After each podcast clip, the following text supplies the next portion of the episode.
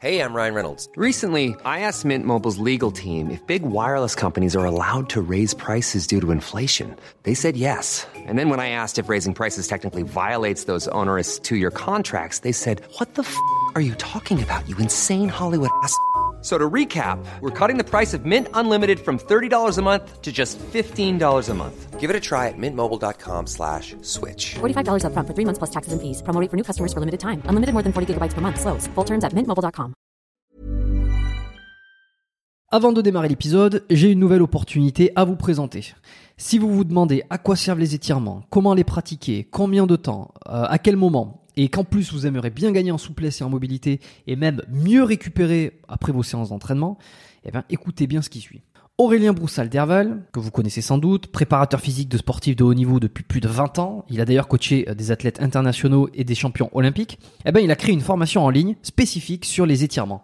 Et cette formation, elle s'adresse tout autant aux coachs qu'au grand public et aux personnes qui veulent mieux se comprendre, qui veulent euh, apprendre des choses sur leur corps, sur eux-mêmes, qui veulent améliorer leur santé et surtout qui veulent conserver leur capacité physique le plus longtemps possible. Car dans cette formation, on apprend plein de choses. On apprend comment intégrer les étirements dans vos échauffements pour gagner en performance, comment pratiquer les étirements pour gagner en souplesse, mais aussi comment utiliser les étirements pour mieux récupérer, car pour chaque cas, les manières de faire sont différentes. Et Aurélien vous explique tout dans la formation, et il donne même des protocoles et des exemples précis sur comment faire selon chaque objectif. Alors non seulement il s'appuie sur la science et les études pour vous expliquer les process, les effets, euh, mais il s'appuie aussi sur le terrain avec son énorme expérience. Et franchement, cette formation, c'est du pain béni. Elle récapitule tout et devinez quoi Si vous commandez la formation cette semaine, vous avez droit à une super réduction que je vous ai encore négociée. Et en plus, vous aurez droit en bonus à une formation supplémentaire. Mais vous savez quoi euh, Je vous dis pas laquelle c'est cette formation bonus. Je vous laisse découvrir ça euh, tout seul. Pour ça, vous cliquez sur le dernier lien qui se trouve en description de l'épisode, de n'importe quel épisode d'ailleurs du podcast, ou en tapant dans votre barre de recherche biomécaniquepodcast.com slash étirement avec un S. Et il n'y a pas besoin de code à rentrer, euh, il vous suffit uniquement de vous rendre sur la page, de passer commande, le tarif de réduction est déjà appliqué et vous débloquerez automatiquement la formation bonus. Par contre, je répète, ne traînez pas, la promotion dure jusqu'au 9 juin, c'est-à-dire jusqu'à ce dimanche à 23h59 pour être précis. C'est sur le dernier lien en description ou sur biomécaniquepodcast.com slash étirement avec un S passez à l'action, envoyez-moi un petit message pour me dire ce que vous en avez pensé. Et maintenant, placez l'épisode.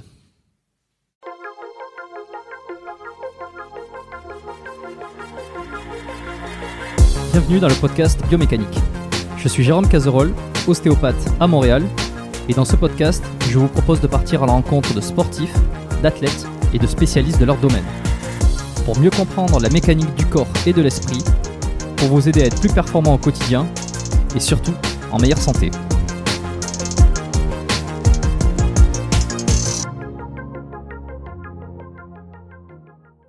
Ok, eh bien on est parti. Euh, bonjour à tous et euh, bienvenue. Je suis très content de, tous vous retrouver aujourd'hui en ce euh, lundi pour un nouvel épisode du podcast. Aujourd'hui un épisode très particulier dont je suis, je suis vraiment fier de vous présenter. Je suis aujourd'hui avec le Major Gérald. Bonjour Major. Bonjour. Bonjour à tous, merci beaucoup pour l'invitation. Ah, non, mais merci à vous d'avoir accepté. Euh, on a eu un super échange d'emails euh, qui montre quand même qu'il y a une communication qui est euh, plutôt professionnelle et très bien organisée. et puis, bah, c'est un honneur en fait de vous recevoir. pour tous ceux qui vous connaissent pas, il y en a encore quelques-uns, j'imagine peut-être sur cette émission qui connaissent pas, qui est le major. Gérald, je vous propose pour démarrer de vous présenter brièvement. Bah, écoutez, merci beaucoup. Bonjour à tous. Donc, bah, comme vous l'avez dit, je suis le major Gérald.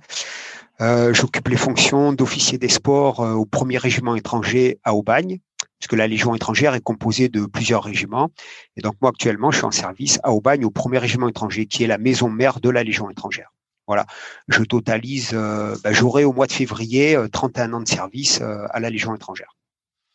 Et j'ai été connu cette année au travers euh, de vidéos sur la préparation physique et sportive euh, que la communication de la Légion étrangère a décidé de mettre en œuvre euh, au travers de mon passé sportif parce que j'étais athlète de haut niveau en boxe pied-point, en full contact, en kawan, en kickboxing. Et donc on a fait une série de vidéos qui ont été beaucoup relayées sur les réseaux sociaux, notamment YouTube, et qui nous a fait une certaine popularité. Hmm. Exactement. Et ben, moi, c'est comme ça que je vous ai connu aussi. Hein. C'est à travers ces vidéos-là. Et, et c'est pour ça que j'ai voulu vous inviter. Euh, en même temps, Légion étrangère aussi. Alors, il y avait, il y avait vous, il y a, il y a, le personnage, l'athlète, on va dire, qui euh, m'intéresse. Et, et, on va discuter un petit peu de toutes ses compétences physiques, de votre rapport à la santé aussi. Et, mais il y a aussi tout le côté Légion étrangère qui, pour moi, est quelque chose d'assez euh, étranger, justement. Euh, je connais pas bien. Euh, on va peut-être pouvoir y graviter autour parce que je pense que tout ça est, est un peu entremêlé et puis euh, on va on va faire des connexions. Euh, j'ai beaucoup de questions, enfin j'ai plein de questions que je me suis notées, mais il y en a d'autres qui vont venir au fur et à mesure parce que je suis hyper curieux de, de tout ce monde-là, de cet univers que je connais pas bien. On m'a soufflé des questions aussi, euh, des personnes qui savaient que, que je vous recevais sur le podcast m'ont dit ah j'ai posé cette question, posé cette question, donc euh, bon je me suis noté tout ça. Euh, déjà, euh, la Légion étrangère, moi je suis complètement novice pour le coup. Euh, c'est-à-dire que je je, je saurais pas la définir. C'est quoi exactement la Légion étrangère? Alors, la Légion étrangère, c'est toujours la grande question qu'on nous pose. Hein, c'est un petit côté mythique dont on est très fier, les légionnaires. Ben, la Légion étrangère, elle a été créée, euh, elle est assez récente, elle a été créée en 1831 par le roi Louis-Philippe. Donc il a créé un corps d'armée spécial à l'époque euh, à base d'étrangers, un recrutement d'étrangers pour aller faire la guerre en dehors du euh, territoire national, voilà, pour aller faire les conquêtes à l'étranger. Et donc la Légion étrangère a bravé les époques, a été connue par ses faits de bravoure au combat, et elle est intervenue sur le territoire français suite aux conflits mondiaux après, voilà et elle est aujourd'hui présente euh, essentiellement en France. Ces régiments sont répartis en France et elle est envoyée partout dans le monde entier, là où la France a besoin d'elle. Alors à la base, c'était des étrangers euh, qui allaient bah, tout simplement euh, les premiers en, au front. Hein. Et euh, de plus en plus, c'est devenu une armée à part entière aujourd'hui qui est complètement intégrante à l'armée de terre française. D'accord, ok. Parce que moi, je, la première question que j'aurais par rapport à ça, c'est euh, quelle est la différence euh, entre euh, l'armée classique qui intervient à l'étranger finalement? Et en fait, c'est un département particulier. Bah, Aujourd'hui, en fait, l'armée est professionnalisée hein, depuis les années 95, en fait, hein, toute l'armée professionnelle. Donc, tous les régiments ont la même vocation aujourd'hui d'intervenir comme la Légion étrangère. La Légion étrangère, c'est une, c'est un corps d'armée qui fait partie intégrante de l'armée de terre. Voilà, au même titre que l'infanterie de marine, que la cavalerie, qu'un autre corps d'armée. La Légion fait complètement partie de l'armée française. Elle a une particularité, c'est qu'elle va recruter des étrangers, des gens qui viennent du monde entier, quelle que soit la culture, la religion, la nationalité. S'il remplit les conditions, euh, l'individu va être euh, incorporé dans la Légion étrangère et il va être formé comme un soldat français.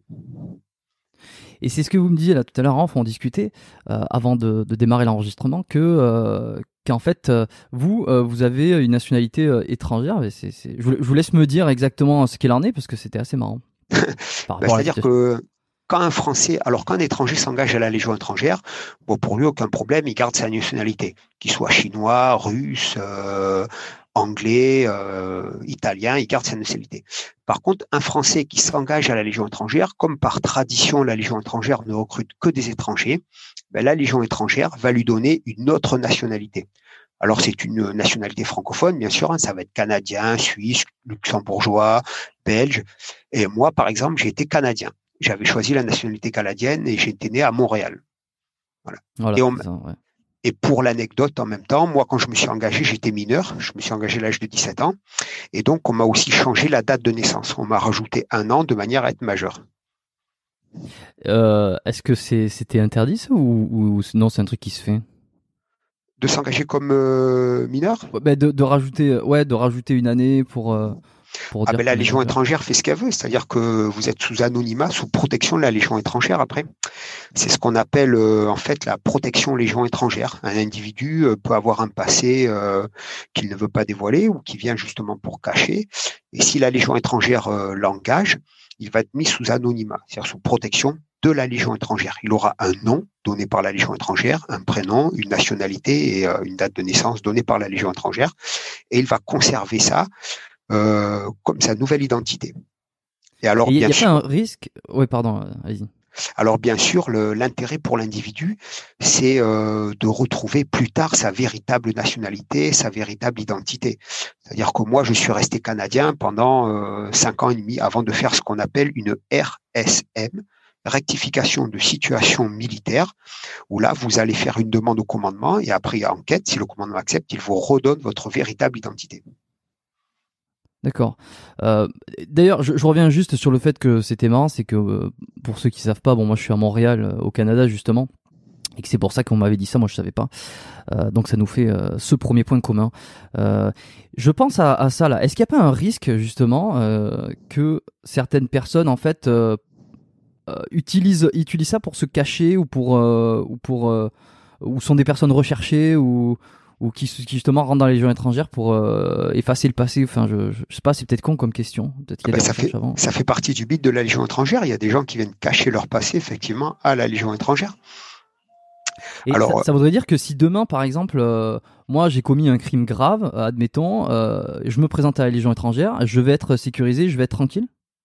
Alors non, c'est-à-dire que là, quand vous engagez le crime grave, non. La Légion étrangère peut, euh, c'est bien précisé dans ces textes, hein, il n'y a rien qui est caché, euh, tout est euh, largement ouvert sur n'importe quel forum ou lieu d'endroit où on peut se renseigner sur la Légion étrangère. Elle peut accepter des petits délits, mais en aucun cas des crimes de sang, de crimes sexuels, de grands délits. Là, l'individu sera immédiatement porte fermée, il sera même dénoncé au service de police. Ok, ouais, bon, c'est pas, pas une bonne idée pour ceux qui ont, qui ont commis euh, de gros crimes de venir se présenter finalement. Euh, non, non, non, non, non. Là, bah, en fait, si vous voulez, cette étiquette, elle vient que essentiellement à l'époque, euh, il y avait des guerres, des guerres qui étaient sanglantes, comme le deuxième conflit mondial, l'Indochine, et là, il fallait du monde, il fallait du monde pour aller bah, mourir au combat. Et donc, effectivement, là, on prenait beaucoup de gens, même avec des passés criminels mais à ces époques-là sont révolues. Aujourd'hui, on vit une époque où euh, les gens doivent être euh, présentés des dossiers qui sont quand même euh, clean. Quand vous parlez de petits délits qui sont acceptés, vous pensez à quoi exactement? Est-ce qu'il y a des exemples juste pour, pour se faire une idée? Oh, ben, Un délinquant qui aura fait un vol de mobilette dans sa jeunesse, peut-être que ça passera à l'engagement. Après, si vous voulez. Peut-être, ok. C'est même, pas, même pas sûr, quoi. Ah non, je veux dire, il y, a un compte. Ben, si, vous voulez, ça, ça va concerner essentiellement l'enquête en elle-même, parce que la Légion étrangère a un, service de sécurité qui s'appelle la division de sécurité de protection de la Légion étrangère, qui a accès à beaucoup de dossiers, et notamment en, relation avec Interpol. Et euh, ils vont savoir beaucoup, beaucoup de choses. Et ensuite, euh, dès que c'est des gros délits, non, il y aura pas de, les gens ne seront pas pris. On a du monde qui demande à venir à la Légion étrangère. Euh, aujourd'hui, la Légion, elle a le choix hein, des candidats. Hmm. C'est ça qui est intéressant. Euh, de plus en plus d'ailleurs, euh, j'imagine, euh, avec l'avènement des réseaux, de tout ce qui est les, communications aussi. est-ce que, est-ce que ça, ça, ça a joué sur le fait qu'il y ait de plus en plus de personnes qui veuillent rentrer ou pas? Alors pour répondre exactement à cette question, moi je ne suis pas dans le recrutement, je ne suis pas les pourcentages non plus, mais la Légion étrangère n'a jamais eu de problème de recrutement en soi-même. Ce qui peut faire un manque à un moment donné, c'est le nombre de francophones. Parce qu'aujourd'hui, on a la Légion étrangère étant euh, partie intégrante de l'armée française, c'est la langue française qui va être apprise aux engagés, aux futurs légionnaires, et on est sous commandement français. Donc les ordres sont donnés en français. Et pour l'apprentissage du français, il est très très important, voire indispensable, de faire ce que l'on appelle nous à l'instruction le binomage, c'est-à-dire que tout de suite, un non francophone va être binomé, il va faire équipe avec un francophone, de manière à lui faciliter l'apprentissage de la langue. Hmm. Ok, je vois. Je comprends mieux. On pourra rentrer un peu plus dans les détails sur comment on rentre dans la Légion étrangère après. Euh, j'avais néanmoins un petit truc à, vous partager. Euh, c'est que moi, quand je pense à... C'est, en mon avis, on vous l'a sorti euh, plein de fois. je suis curieux d'entendre ce que vous allez dire. Quand, je pense à Légion étrangère, moi, je me rappelle d'un film avec Jean-Claude Van Damme qui s'appelait Légionnaire. Oui. Et euh, je pense que tous ceux qui sont nés autour des années 80-90, euh, peut-être même avant, mais parce que ce, film est sorti euh, pendant cette période-là où on était tous en, adolescence et début d'adulte, on a tous été marqués par ce film parce que c'était incroyable et il y avait des prouesses physiques et de résistance et de, résistance à la douleur, et, etc. Est-ce qu'il y, y, a un gap entre ce qu'on voit? Je sais pas si vous l'avez vu ce film déjà. Oui, oui, je l'ai vu. Oui. Qu'est-ce que vous en pensez? Est-ce qu'il y a un gap entre ce qui se passe dedans et la réalité? Bah, c'est-à-dire que, alors Jean-Claude Van Damme, déjà, c'est un acteur qui est très fan de la Légion étrangère. C'est un grand fan de la Légion. À plusieurs reprises dans ses films, euh, il a joué le rôle d'un légionnaire où il a fait euh, apparaître la Légion étrangère dans ses films. Donc c'est un grand fan de la Légion. qui vient d'une histoire assez pertinente d'ailleurs. Hein. Je, je, reviendrai dessus si ça vous intéresse. Ah bah oui. Et euh, donc bien sûr, il y a des, il y a toujours des similitudes entre la réalité et les films que sont proposés au cinéma, notamment dans les films d'action de Jean-Claude Van Damme. Ouais, c'est sûr. Et je me rends compte d'ailleurs que je, malgré moi, euh, sans le vouloir, j'en parle de plus en plus de Jean-Claude Van Damme sur cette émission. Euh, une des premières fois c'était arrivé, c'était sur l'épisode avec euh, Mick Causer, euh, qui, me, disait que euh, ça avait été l'une de ses inspirations, euh, et que j'en étais venu au, au point que peut-être ça serait l'un de mes objectifs ultimes dans ce podcast de recevoir, de pouvoir discuter, d'avoir une conversation et un épisode avec Jean-Claude Van Damme. On, croise les doigts, tu sais, faut, faut jamais perdre espoir, hein, de toute façon. Ah, c'est toujours intéressant, bien sûr. ça serait excellent. Ouais. Et euh, donc voilà, j'en parle régulièrement. Donc euh, si quelqu'un dans euh, l'auditoire euh, connaît euh, un certain Jean-Claude Van Damme, qui n'hésite surtout pas à, à m'envoyer un email pour me dire je connais Monsieur Van Damme personnellement, je pourrais peut-être vous mettre en contact. Le faites pas trop tôt malheureusement parce que j'ai peur que si jamais j'ai la chance de pouvoir discuter avec Jean-Claude Van Damme, je, je, je saurai plus qui inviter dans ce podcast. ça sera ça sera un petit peu le, la fin d'Haricot. Non, mais plus sérieusement, euh, plus sérieusement, moi, ce que j'ai envie de savoir, euh, c'est avant, avant les procédures classiques de comment on, rentre en Légion étrangère, qu'est-ce qui fait que vous, euh, à 17 ans, vous décidez, enfin, je veux dire, c'est quoi le cheminement de se dire, je, je, je rentre en Légion étrangère, vous savez qu'est-ce qui vous attend, vous savez les objectifs, c'est quoi la psychologie derrière? Alors, la psychologie pour s'engager à la Légion étrangère, elle est propre à chaque individu. Chacun a son histoire, chacun a ses motivations, chacun a une vie euh, qui va faire ou des soucis dans sa vie ou une motivation dans sa vie qui vont faire qu'il va franchir le pas pour venir à la Légion étrangère. Voilà, c'est ce qui entoure le mystère de la Légion étrangère. C'est ce qui fait son, son mythe. Chacun a son histoire et ses raisons pour venir à la Légion étrangère. C'est toujours très particulier. Maintenant, pour mon cas à moi, si ça vous intéresse. Ah bah oui. Oui, bah, moi j'ai été élevé dans un milieu militaire. Tout le monde chez moi était militaire de père en fils. Mon père était militaire, mon grand-père, euh, mon oncle, toute ma famille était militaire. Donc j'ai été élevé dans ce milieu militaire toujours. Et euh, bien sûr, euh, bon, bah, quand j'étais gamin, le mythe ultime du soldat euh, qui allait à, au combat, c'était le légionnaire. Donc j'ai toujours voulu être légionnaire.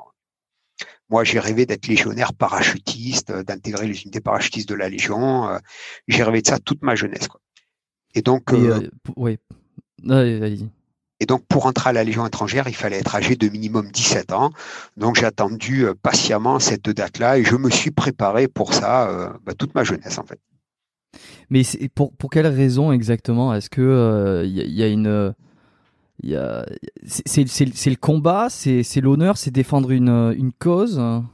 Ah ben vous avez quasiment tout dit là. Hein. Euh, et surtout, comme je vous ai dit, l'armée professionnelle en France n'a existé qu'à partir des années 95-96, où là, il y a une professionnalisation de l'armée. Sinon, avant, euh, peut-être vous ne savez pas, il y avait des régiments d'appelés où les gens venaient faire euh, un service militaire, servir la France, servir la France pendant un an. Ils pouvaient faire un volontariat de service long et ça pouvait durer une deuxième année. Donc tous les régiments n'étaient pas professionnels. Donc la, Légion étrangère était euh, l'une des seules unités professionnelles avec d'autres unités engagées euh, de l'armée française. Et euh, c'était connu que ben, comme la Légion étrangère engage des étrangers, en cas de perte, il est évident, et puis on était là pour ça, pour être envoyés les premiers sur les conflits. Ok, quand vous dites euh, professionnalisation, ça veut dire que euh, de manière permanente, c'est que de manière permanente, euh, vous êtes dans, dans, dans, dans l'armée et avec un métier en relation. C'est ça le. le pour être sûr L'armée professionnelle, c'est-à-dire qu'avant, vous aviez le service militaire qui était obligatoire. C'est-à-dire que ben, vous, par exemple, hein, dans votre cas, vous auriez été obligé de faire un an d'armée. Voilà, un an de servir l'armée, etc. Mais donc, en étant juste dans le cadre du service militaire, vous n'aviez pas vocation à partir, vocation à partir sur un théâtre d'opération extérieur, voyez, de partir sur un conflit. Donc c'était que les professionnels qui étaient finalement un, petit pourcentage de l'armée française, dont la Légion étrangère était une unité professionnelle. Et en 1995, donc la décision politique a été faite de créer qu'une armée de professionnels. C'est pour ça qu'aujourd'hui, ce service militaire n'existe plus rétrospectivement, est-ce que euh, ça a été bénéfique pour euh, tous ces services euh, d'arrêter, de, de, stopper cette le service militaire et de, de, le faire passer comme ça de manière différente? Alors, si vous voulez, pour la Légion étrangère, ça a été complètement transparent puisque ça n'existait pas. Tout le monde était engagé. Voilà. Donc, pour nous, au niveau des légionnaires, ça a été d'une transparence absolue. Maintenant, est-ce que ça a été bénéfique pour la France ou pas? Ça, c'est une question qui est euh, d'ordre social et politique. Et moi, en tant que militaire, je suis tenu au devoir de réserve et je ne peux pas m'engager sur ce type de réponse. Hmm. Ouais, je comprends. Ouais. c'est de toute façon, on va pas en, discuter, mais euh, peut-être ceux qui ceux qui ont envie d'en débattre dans les dans, dans les commentaires ou m'envoyer des messages, euh, ils peuvent me. Ah, vous, aurez vous aurez des commentaires, vous aurez des questions et des réponses parce que euh, c'est aujourd'hui un, un, débat qui fait mm. couler beaucoup d'encre. Et j'ai l'impression, on entend souvent, et, je vais je vais être un peu cliché, mais c'est le le, le, le le, papy euh, qui dit ah c'était mieux avant quand il y avait le service militaire, les jeunes étaient plus euh, ceci, ils étaient plus cela. Donc on, on, sent que ça crée des ça crée un, un petit peu de, de débat. Euh, donc euh, n'hésitez pas à débattre euh, là où vous pouvez sous la vidéo. Enfin, si vous êtes sur YouTube, vous pouvez débattre sous, sous la vidéo. si vous êtes sur une application de podcast, contactez-moi ou, ou, ou, faites comme vous voulez finalement.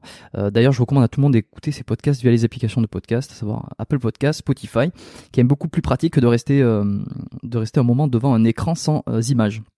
Euh, euh, ok, euh, alors comment on rentre en Légion étrangère euh, Concrètement, bon, on va pas faire tout le processus de recrutement, mais juste peut-être les grandes étapes. S'il y en a qui nous écoutent, qui sont des jeunes là, qui qui, sont intéressés, puis qui qui tombent sur cet épisode et se disent ah, je vais avoir encore plus d'informations pour peut-être me convaincre et pour peut-être savoir un peu comment je vais pouvoir faire si j'ai envie de rentrer en Légion étrangère.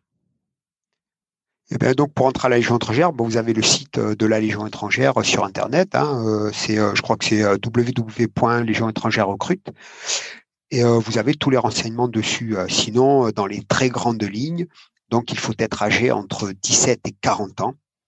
Voilà, 17 ans minimum. Et les candidats âgés de moins de 18 ans devront fournir une autorisation parentale. Euh, ça a été le même cas que moi j'ai eu. Voilà, j'étais mineur, donc il a fallu une autorisation parentale qui devra être contresignée par la police ou la gendarmerie pour bien s'assurer que les tuteurs soient vraiment les tuteurs. Ensuite, il faut répondre aux exigences euh, physiques, d'aptitude médicale, euh, de conditions physiques. vous avez un test psychologique, des tests psychotechniques et un entretien. Et si toutes ces étapes sont franchies, euh, donc euh, à ce moment-là, vous êtes sélectionné pour aller faire l'instruction qui va durer quatre mois à Castelnaudary, là où est stationné le quatrième régiment étranger, qui est l'école de la Légion étrangère. Là, au cours de ces quatre mois, vous allez euh, ben, notamment avoir le képi blanc, si vous réussissez à toutes les exigences des premières semaines avec la marche képi blanc. Et à l'issue de ces quatre mois, vous êtes ventilé dans les régiments opérationnels de la Légion étrangère. Ok, donc c'est un parcours qui ressemble à euh, euh, concours d'entrée, je, fais un parallèle, mais concours d'entrée, euh, formation et diplômé et prêt à passer à l'action et à réaliser les, missions en fait. C'est ça. Alors en fonction du régiment que le, le candidat, enfin le futur légionnaire va choisir, il aura des missions en rapport à la spécialité de ces régiments. C'est-à-dire que quelqu'un qui va rejoindre le deuxième régiment étranger de parachutistes à Calvi, le régiment parachutiste de la Légion, lui, il aura des missions aéroportées, euh, missions de ce type-là. Ok. Euh, objectivement, euh, objectivement, c'est très difficile de répondre toujours objectivement, mais est-ce que le, le, processus de recrutement euh, est considéré comme difficile, ardu et parfois même impossible? Impossible, non. Et difficile, oui, parce que pour bah, c'est toujours un changement de vie brutal qui va s'opérer. Hein. Vous êtes euh, sorti de votre vie normale et d'un seul coup, vous franchissez les portes de la Légion étrangère. Le changement est brutal et, euh, et assez conséquent. Il faut, il faut être vraiment motivé euh, pour venir euh, franchir les portes de la Légion étrangère. Ouais, ouais, ouais c'est j'imagine que euh, le, choix par défaut ne, suffit pas. parce que si les épreuves euh, pour rentrer euh, sont, hyper difficiles, tant psychologiquement que physiquement, il faut avoir peut-être une vraie motivation, une vraie raison qui y pousse. ou alors peut-être non, est-ce que c'est déjà arrivé qu'il y ait des personnes qui ne savaient pas trop quoi faire de leur vie peut-être à ce moment-là et se disent tiens pourquoi pas les gens étrangères comme ça ça pourrait me servir de de, de pour euh, aider euh, une, une, cause. Bon, voilà, je tente. Est-ce qu'il y en a qui réussissent avec cette, euh, cette approche? Bah écoutez, à la Légion étrangère, vous avez vraiment tous les profils. Mais quand je vous dis tous les profils, c'est vraiment tout au sens très large du terme. Comme on le dit, nous, vulgairement, vous avez du pilote de chasse chez nous jusqu'au mec qui a été SDF. On a toute cette fourchette de profils. Vous avez des avocats, des gens qui ont arrêté les études, des athlètes de haut niveau, des gens qui avaient une vie classique normale. On a tous les profils qui sont chez nous. D'accord. Est-ce qu'il y a des exemples de si on est juste sur les tests physiques par exemple, euh, est-ce qu'il y a des choses qu'il faut savoir faire, un nombre de tractions, un nombre de, pompes, euh, des, une compétence particulière qui sont euh, demandées à chaque fois? Alors depuis quelques années, effectivement, ils demandent un minimum sur le plan sportif. Voilà, il y a un minimum de traction à réaliser, un minimum de pompes. On vous demande. C'est combien? Là aujourd'hui, ils demandent 7 tractions, je crois. Ok, je pensais plus. Oui. Bah, plus, c'est quand même une bonne performance. Hein. Déjà, 7, euh, si elles sont correctement faites, c'est pas mal du tout. Et, euh, ensuite, bon, l'individu, on va l'entraîner pour en faire plus. Mais déjà, quand vous êtes sur du, euh, pour vous donner un schéma type, hein, les tests d'aptitude pour être parachutiste, on vous demande quatre tractions. Attention, c'est des tractions qui doivent être strictes, c'est-à-dire sans se balancer, les bras tendus, parce qu'il y a une différence entre le mouvement qui va être fait correctement et le mouvement qui va être partiel un exercice triché est beaucoup plus euh, facile à réaliser que quand il est complètement euh, bien déroulé techniquement. Hmm. D'ailleurs, pour les petits connaisseurs euh, qui nous écoutent, est-ce que les tractions là, qui sont demandées sont en prise large pronation ou c'est une prise au choix? Ben Écoutez, vous êtes bien en parler parce que la Légion étrangère, on a sorti une vidéo il y a, il y a à peu près 4 ou 5 semaines sur les tractions, comment réaliser les tractions et en plus on dit comment s'entraîner aux tractions. En fait, les tractions dans l'armée, le test il est simple, c'est écartement des bras, des mains plus large que la largeur des épaules, les pouces verrouillés sous la barre, bras en extension complète, le corps en suspension. Et à partir de là, vous démarrez votre première traction sans aucun balancement. Voilà, vous devez franchir le menton droit par-dessus la barre de traction et redescendre les bras en extension complète. D'accord. Euh, dit comme ça, clairement, c'est vrai que euh, strict euh, de cette manière-là, cette traction, oui, je, de toute façon, le but n'est pas de, de, prendre euh, les, professionnels de la traction, hein, de toute façon. Non, non, non, c'est euh, juste des, aptitudes physiques qui sont demandées au départ pour ne pas partir de, du point zéro et pour aussi faire une sélection dans l'ensemble. Ok, est-ce qu'il y a alors traction, pompe ou développé couché ou il y a des non il y a, je, pense à développé couché ou à squat. Est-ce qu'il y a des, exercices avec des, poids? C'est tout au poids de corps. Ok. C'est tout au poids pour des pour des pompes par exemple c'est combien de, pompes qui sont demandées? Les pompes qui sont demandées euh, à l'incorporation je crois que c'est de l'ordre de 20 ou 25 à confirmer. Euh, je, laisserai à ceux qui sont vraiment, euh, vraiment euh, intéressés à les regarder un petit peu. ça, ça, ça, tout ça, c'est marqué euh, dans le site du recrutement de la Légion étrangère. Ok. en termes de, de, d'épreuves physiques, est-ce que, hormis donc c'est, les tractions, les choses un peu unitaires comme ça, est-ce qu'il y a des épreuves physiques particulières qui sont retrouvées, des, je sais pas, des, des courses ou des, de franchir des obstacles, des choses comme ça? Oui, ben ensuite, au cours de la formation, vous avez tout ce qui concerne la formation du soldat français. C'est-à-dire le très célèbre parcours du combattant. Vous avez certainement dû entendre parler, qui est la représentation. De nom. Hmm. Ouais, de nom. Ben, en fait, c'est un parcours réglementaire qui fait 500 mètres de distance et qui est composé de 20 obstacles. Ce sont des obstacles de type échelle, fosse, mur, euh, rampé, qui vont permettre euh, en fait de faire une représentation de toutes les difficultés que le combattant va rencontrer sur le terrain. Voilà. Et euh, cette, cette épreuve, elle est très très difficile euh, physiquement et surtout cardiaquement. Voilà, c'est une épreuve très intensive où l'individu, euh, on va lui demander pour faire un chrono, pour faire la meilleure performance possible, mais d'aller jusqu'au bout de lui-même. Ok. Ensuite, vous avez euh, ce qu'on appelle la marche commando, qui est une marche de, enfin une course en fait, hein, de 8 kilomètres vous êtes équipé avec un sac à 10 kilos, votre arme, un casque sur la tête et votre équipement, ce qui fait euh, l'ensemble représente quand même environ euh, entre 17 et 20 kilos. Et vous devez faire une distance de 8 kilomètres en moins de 55 minutes. Donc, ce qui vous oblige, si vous voulez être performant, à courir tout le temps. Mais c'est pas imposé, vous pouvez marcher, courir, marcher, courir, mais l'important, c'est d'être dans ces moins de 55 minutes. en sachant que le barème, c'est 40 minutes, moins de 40 minutes pour avoir 20 sur 20. Donc là, ça commence à être de l'ordre du très bon coureur. J'imagine qu'il y a une grosse composante la psychologique pour le coup. Ah, sur ces activités-là, oui. oui. Oui, oui, bon, de toute façon, la course en général, déjà quand vous courez 8 km en tenue sport et que vous devez faire un chrono, c'est la même, la meilleure performance possible, c'est, c'est difficile. C'est une course, vous allez euh, physiquement vous faire mal. C'est très éprouvant. On va vider ses tripes, qu'on l'appelle chez nous, euh, comme on aime à le dire. Mais euh, quand vous allez rajouter de la charge, plus les chaussures militaires, euh, la tenue militaire, l'équipement, le casque, euh, l'armement, qui est pas facile parce qu'il faut le porter en même temps que vous courez, ça rend les choses beaucoup plus difficiles. Et psychologiquement, bien sûr, c'est une contrainte. Est-ce qu'il y en a beaucoup qui échouent à ces épreuves physiques ou par défaut, ceux qui veulent s'engager ont déjà de très bonnes conditions? Alors physiquement, c'est pareil. Hein. on a une fourchette euh, assez large. On a des gens qui sont bah, des athlètes de haut niveau qui viennent chez nous, hein, des anciens athlètes, euh, des gens très physiques et d'autres qui euh, ont un certain âge et qui n'ont pas fait de sport depuis longtemps. S'ils remplissent quand même les bah, s'ils remplissent quand même les conditions minimales, ensuite ils vont être entraînés très très progressivement à l'instruction pour les emmener au niveau seuil qui est demandé à tous les légionnaires. Ensuite, le légionnaire, on lui demande pas d'être un athlète de haut niveau. On lui demande d'avoir une condition physique minimum pour remplir ses fonctions de soldat professionnel sur le terrain. Ah, bien sûr, il faut, un, il faut, un, minimum de physique et psychologique de manière à ce qu'il soit un homme aguerri et rustique. C'est-à-dire qu'une fois qu'il est légionnaire, on lui demande nullement d'être un athlète de haut niveau très performant. On va lui demander d'être, on va lui demander d'être rustique et aguerri. Hmm. Le, côté psychologique, euh, comme beaucoup, je pense, m'intéresse euh, énormément et me, fascine dans, une euh, certaine part.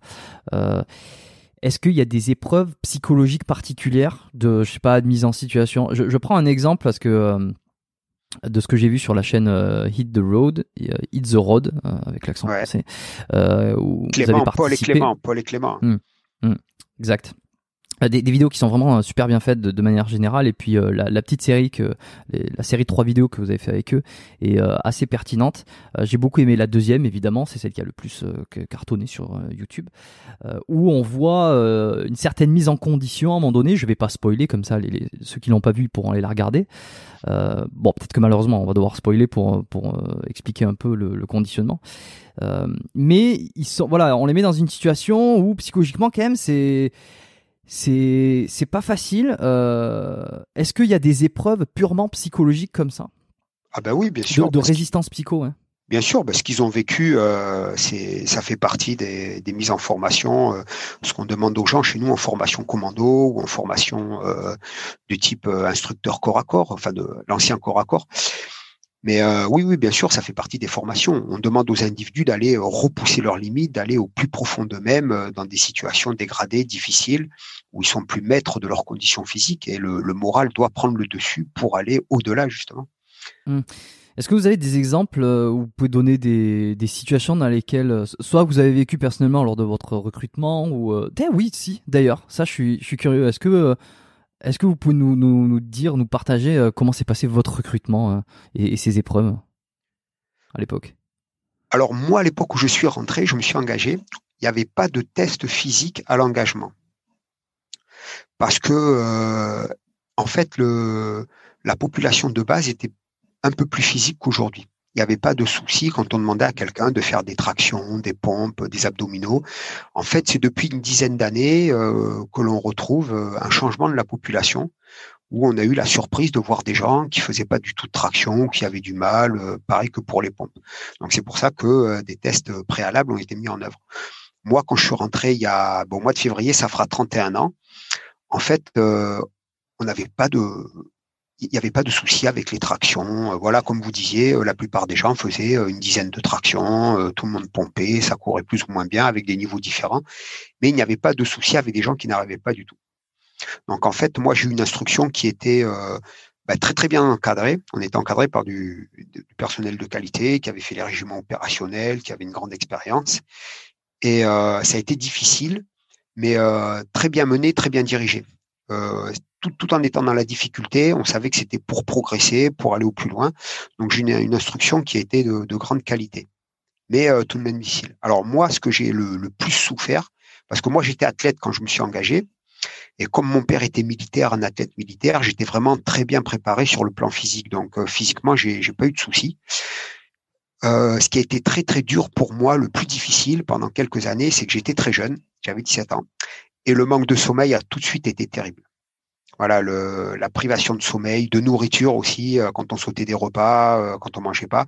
Tout de suite, physiologiquement, j'ai j'ai pris de grosses euh, répercussions là-dessus.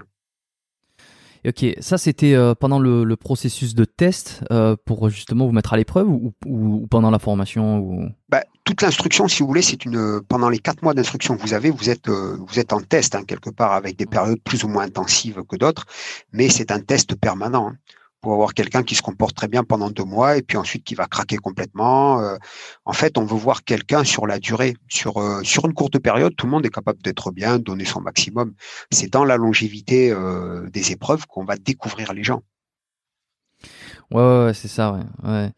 Euh, et, justement, bah, ça rejoint euh, une des, interrogations que j'avais, c'est sur euh, sur ces épreuves. Si je reprends l'exemple de, de la chaîne Hit the Road où vous étiez, où on voit une mise en situation, donc qui est qui est reproduite en fait, hein, qui qui comment on fait pour pour parce que dans cette situation-là, on sait que c'est faux, par exemple. Tu vois, c'est, les, les personnes euh, savent que c'est faux, que c'est une mise en scène et que euh, c'est le, l'objectif, c'est un peu le but, et que finalement, il va y avoir une fin. Il va y avoir une fin, euh, bon, soit bonne, soit mauvaise, mais finalement, euh, euh, l'intégrité va pas réellement être mise en danger puisque c'est, ça reste dans, dans le cadre d'un test. Et comment on fait quand euh, justement euh, on est là-dedans et qu'on essaye de, de réduire euh, le plus possible l'écart qu'il peut y avoir entre le, le, fait que ça soit joué et la vérité parce qu'en situation réelle, sur une situation comme ça où par exemple on se fait baïonner ou où on a un sac sur la tête, on n'y voit plus rien, on se fait transporter dans un endroit inconnu,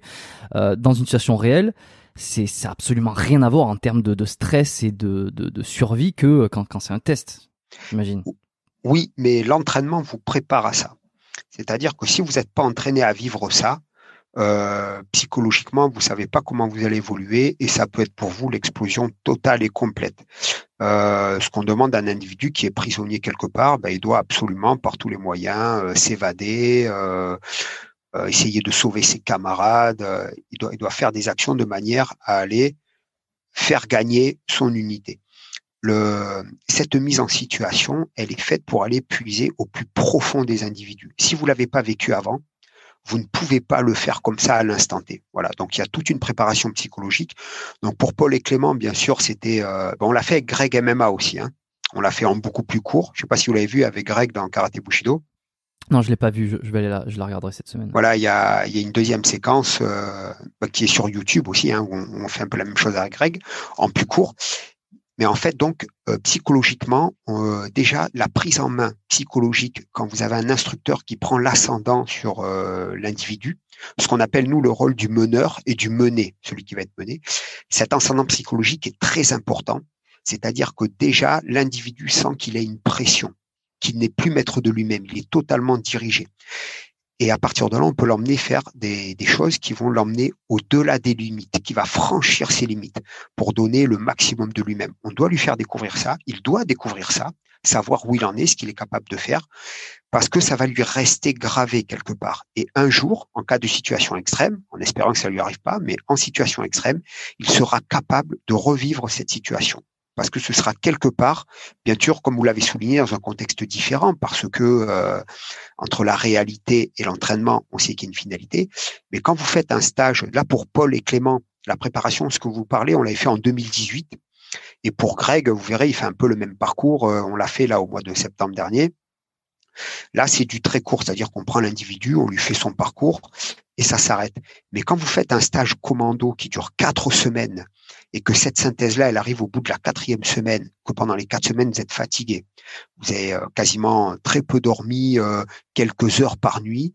En fait, le quota pour amener un mec euh, jusqu'au bout, il faut que dans une semaine de formation, alors, il faut quand même le laisser dormir un peu parce que sinon, ben, vous en faites un zombie, soit vous l'épuisez, il n'y a plus rien.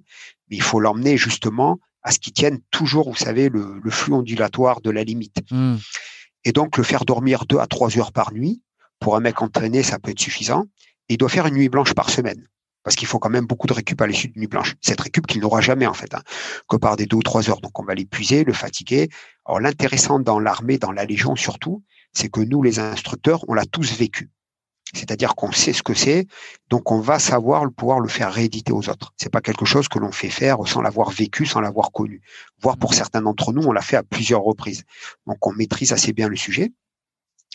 Et en dernière semaine, l'individu, la veille, il n'a pas dormi, il est épuisé depuis euh, plusieurs jours, plusieurs semaines, il a mangé euh, pas très très bien, parce qu'il faut de consistance justement pour aller jusqu'au bout. Et donc tous ces facteurs-là le mettent dans une situation euh, physique et psychologique de détresse, où il va devoir faire appel à ses réserves psychologiques pour donner le maximum de lui-même. Ok, c'est ouais, c'est immersif quoi. Bah, ça, a l'air assez immersif. Bah, alors, c'est sûr que quand quelqu'un voit les. Je, je, suis en train de le vivre là psychologiquement et je déjà je suis pas bien. Bah, c'est-à-dire que quand quand on en parle comme ça, quand on l'explique comme ça, ou que vous le voyez au travers d'une vidéo, euh, il y a des gens qui peuvent trouver ça euh, voire absurde des fois, ouais, ça sert à rien, etc. Mais pas du tout, parce que le jour où vous allez être prisonnier euh, chez des ennemis qui font pas de détails, vous savez, si ces, ces entraînements ont été mis au point, c'est parce que quand on a eu des gens capturés en Indochine et que, au final, euh, qui s'en sont sortis, qu'on a récupéré, ben, leur retour d'expérience ont été euh, que justement, euh, s'ils avaient eu des types de préparation de, ce, de cet ordre-là, ça les aurait amenés à pouvoir mieux appréhender cette situation. En fait, ça a été créé pas comme ça par hasard, c'est que ça a été créé suite à des retours d'expérience qu'il fallait préparer les gens à ce type de conditionnement. Et quand vous le faites sur des études, euh, je sais pas si on peut dire étudiants, euh, comment on les appelle ceux qui sont en test ou en cours d'apprentissage? Des stagiaires. Des stagiaires, ok. Lorsque, euh, ouais, quand vous quand vous faites ces épreuves, vous faites subir entre guillemets donc ces, ces, ces tests, ces épreuves et ces, ces toutes ces résistances psychologiques, physiques.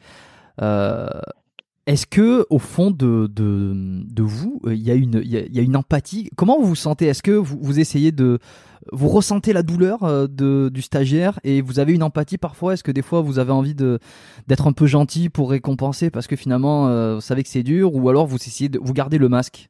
Comment on gère le ça, ce côté-là? Bah alors, voilà, vous l'avez bien dit, il faut garder le masque. C'est-à-dire que pour nous, on est impassible, c'est transparent. On est l'instructeur, on est le meneur, on doit l'emmener au maximum. Mais par contre, on a la lucidité totale et complète euh, de l'individu, de là où il en est. C'est-à-dire qu'à un moment donné, s'il y a besoin de faire récupérer, parce qu'il faut qu'ils finissent l'épreuve. Enfin, l'épreuve que là, vous faites référence à l'épreuve de Paul et Clément, des Itzorod, il faut que l'individu, vous l'emmeniez au bout de l'épreuve. Parce que vous prenez un individu en compte et vous pouvez en quelques minutes le, mettre complètement à plat, euh, qu'il soit plus bon à rien. C'est très simple à faire pour pour qui que ce soit, hein, quel que soit le niveau de l'athlète. Ça va durer un peu plus longtemps, c'est tout. Hein. Mais vous allez mettre un mec en zone rouge complètement.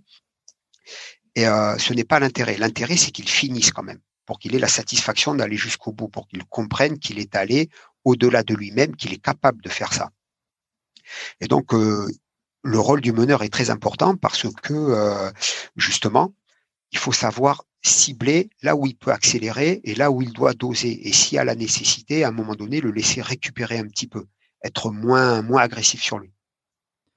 En fait, si je comprends bien, euh, il y a n'y a pas de, il y, a pas un niveau type, mais c'est plutôt aller tester la capacité de chacun. C'est-à-dire que deux, euh, alors vous me dites, je vais, je vais développer un peu ce que je, ce que j'ai en tête. Vous allez me dire si euh, j'ai juste ou si je me trompe. Euh, deux personnes pourraient finalement être sélectionnées, rentrer en légion étrangère. Ok, c'est bon, vous êtes, vous êtes aptes. Alors qu'elles ont deux niveaux complètement différents, mais à leur propre niveau, ils ont flotté avec leurs limites. Est-ce que, est-ce que je suis bon ou pas? Alors dans la formation de base, on demande la même chose à tout le monde. C'est-à-dire qu'à l'issue de la formation des quatre mois de l'instruction, on va demander la même chose à tout le monde.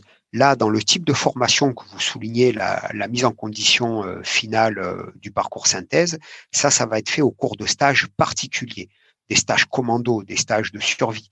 Voilà. Le, le gars qui aura une spécialité euh, non combattante ne sera peut-être pas emmené dans sa carrière à un moment donné à vivre ce type d'épreuve. Ouais. Hmm. Voilà. Ok. Et ensuite, euh, voilà, après sur le parcours, effectivement, sur la même formation, vous avez des niveaux qui sont différents et sur certains individus, on va peut-être en demander beaucoup plus euh, qu'à d'autres.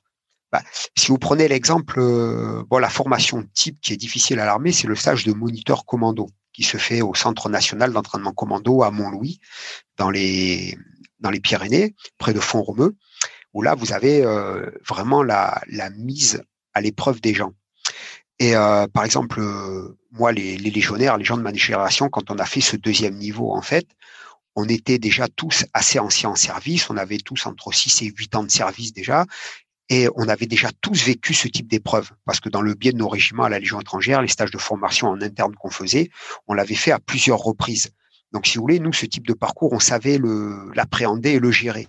Ça fait que les instructeurs, nous connaissant et sachant qu'on gérait plus ou moins, ils ont mis un accent particulier.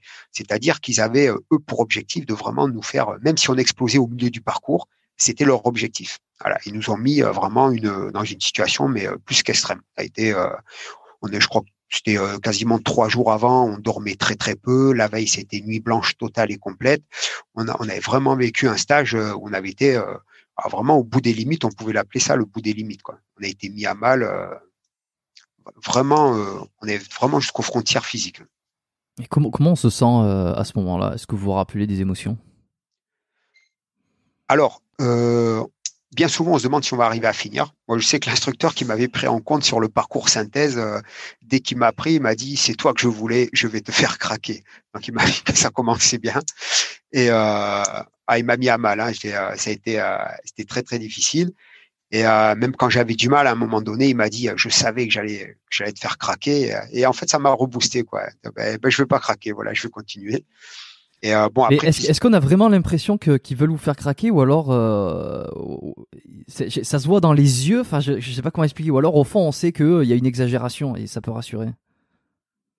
Euh, bah, il est allé, il est allé au, bout de ce qu'il pouvait faire. Hein. Moi, il m'a pris en compte, euh, il m'a fait faire des exercices euh, jusqu'à me faire euh, exploser, quoi, hein. bah, sans pitié, des roulades avant. À un moment donné, je savais plus s'il disait avant ou arrière. Tout ce que j'avais compris, c'est qu'il hurlait. Ouais, j'étais, j'ai même décroché un petit peu au niveau lucidité. J'étais vraiment carbonisé. Et, et puis bon, à un moment donné, j'ai retrouvé comme un deuxième souffle en course à pied. Euh, bon, j'ai pu terminer le parcours, mais il allait vraiment jusqu'au bout. Et puis à la fin, c'était vraiment convivial parce qu'il est venu me voir, il m'a fait une accolade, il m'a tapé sur l'épaule, il m'a dit ah c'est bien, putain, t'as été jusqu'au bout. Il m'a dit, il m'a dit bravo. Il m'a dit, je savais que, il m'avait dit, je, je m'attendais à quelque chose de bien. Il m'a dit, tu m'as étonné. Et ça, ça m'avait fait plaisir. Mmh. Et après, on a quand même, euh, à l'issue de ça, il y a quand même une fierté qui est euh, difficilement explicable. Vous voyez, on est capable d'avoir été jusqu'au bout de quelque chose et euh, de quelque chose qui est déjà réputé difficile. Et quand nous on va jusqu'au bout, bah, c'est une grande fierté. Et surtout après, on se connaît, on sait que on sait qu'un jour en situation difficile, en situation dégradée, on sera capable d'aller jusqu'à ces limites. -là. Est-ce qu'il y en a qui se sentent un peu, après toutes ces épreuves réussies, supérieurs par rapport à, aux autres? Euh, qui, qui, pourrait développer, euh, euh, à contrario, au lieu de, développer un, une modestie et peut-être une bienveillance, développerait un égocentrisme ou, se verrait un complexe de supériorité ah, ça peut arriver, ça peut arriver, bien évidemment, comme dans beaucoup de, filières, hein, pas seulement que dans le, côté militaire, hein, ça peut arriver dans le côté sportif. Certains individus peuvent, à un moment donné, prendre un petit, petit air supérieur, mais euh, l'armée, si vous voulez, est bien faite, c'est-à-dire que vous n'êtes jamais tout seul, vous êtes toujours du monde, vous voyez, une formation, vous êtes toujours plusieurs encadrants, donc il y a toujours quelqu'un pour remettre dans l'axe euh, quelqu'un qui pourrait déborder. Mmh, ok, je vois. Juste pour terminer, parce que je suis, très curieux euh, sur ça, sur les, épreuves, et puis ensuite on va, pouvoir passer à d'autres choses, évidemment. Euh, parmi les épreuves psychologiques, euh, c'est quoi les grands classiques? Donc il y a la privation de sommeil. Est-ce que euh, il y a le, il y a la, il l'alimentation la, qui est réduite? Il y a, il y a d'autres choses qui, qui sont particulièrement efficaces pour faire craquer quelqu'un? Ben, l'activité permanente. Vous n'avez jamais de, jamais de paix en fait il y a toujours quelque chose à faire, toujours une activité. Et surtout, ce qui est très, très, très dur, c'est quand vous faites croire à quelqu'un qui va au repos, bon, allez, c'est bon, allez vous coucher, et puis que une heure, une heure et quart après, vous arrivez, allez, réveille, équipé, c'est parti, activité. Et euh, ça, c'est très difficile. Mais euh, alors, un souvenir, là, si, euh, là c'est même plus euh, humoristique que, que difficile, mais euh, quand j'ai commencé l'instruction, alors, euh, à la Légion étrangère, l'instruction, vous êtes en ferme, vous êtes en autarcie complète pendant quatre semaines, euh, complètement euh, exclu de tout. Et on va au repas, donc on est servi dans des plateaux métalliques où, c'est compartimenté, et vous attendez que tout le monde soit servi debout au repos derrière la table. Alors entre le premier qui est servi et le dernier qui est servi, autant vous dire que le, plat il a eu le temps de, refroidir. Tout le monde est au repos et là le, caporal, le petit gradé, il, est, avait un sifflet, il siffle, il dit assis, il siffle, il dit manger. Et là bon, on commence à manger normalement et d'un coup il se met à siffler debout dehors. On se regarde tous comme des ahuris, là, et en fait, euh, on a eu le temps de mettre deux bouchées à la bouche, quoi. Donc, je peux vous dire que le repas d'après, là, vous êtes préparé avec les dents qui sortent, quasiment, la salive et tout euh, qui coule le long des babines. Et quand il dit manger, en fait, là, vous avez des, bah, des, gorées qui se jettent sur la gamelle, quoi. Hein. Et, euh, et c'est pareil, là, ça vous apprend à manger vite, à vous dépêcher. Et là, quand vous entendez manger, euh, sortez, alors là, c'est, je voyais que vous, mâchez, vous avalez, vous essayez d'emmagasiner un maximum en très peu de temps.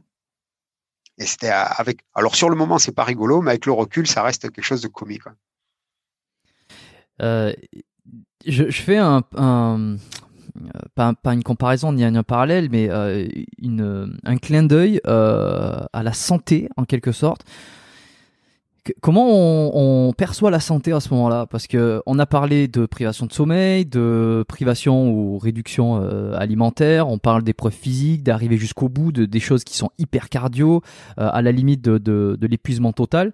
Euh, déjà première chose, est-ce qu'il y a une équipe de je sais pas de réanimation sur si, c'est tellement physique, est-ce qu'il n'y a pas des arrêts cardiaques qui peuvent survenir? Non, parce que euh, pour accéder à un stage de ce type-là, vous avez euh, des conditions à remplir, dont euh, des tests d'aptitude à l'effort, des tests physiques et une aptitude médicale à avoir. C'est pas c'est pas Monsieur tout le monde qui d'emblée va faire un stage de ce type-là. C'est-à-dire que pour là le stage moniteur commando que je vous ai parlé, déjà pour pouvoir y accéder, il faut avoir un certain temps d'année de service. Donc les preuves elles sont déjà faites. vous avez une aptitude médicale à avoir, des tests médicaux et physiques à remplir. Donc déjà quand vous allez là-bas, vous êtes conditionné pour et surtout vous avez une motivation pour.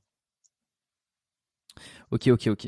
Euh, et puis de toute façon, c'est pas quelque chose qui dure. Euh, enfin, c'est ça a une limite dans le temps. Euh, non, bah, le, des stages de ce type-là, voilà, c'est trois, quatre semaines. Donc c'est fait justement, comme je vous ai dit, pour que le, le, corps aille jusqu'aux limites, mais après sans jamais dépasser ces limites de l'épuisement total, puisque à partir du moment où, où il y a échec, ben, il n'y a pas d'intérêt parce que l'individu, on n'est pas allé chercher ce qu'on voulait créer chez lui. C'est-à-dire savoir se comprendre et avoir cette euh, possibilité de se dépasser, savoir où sont ses limites.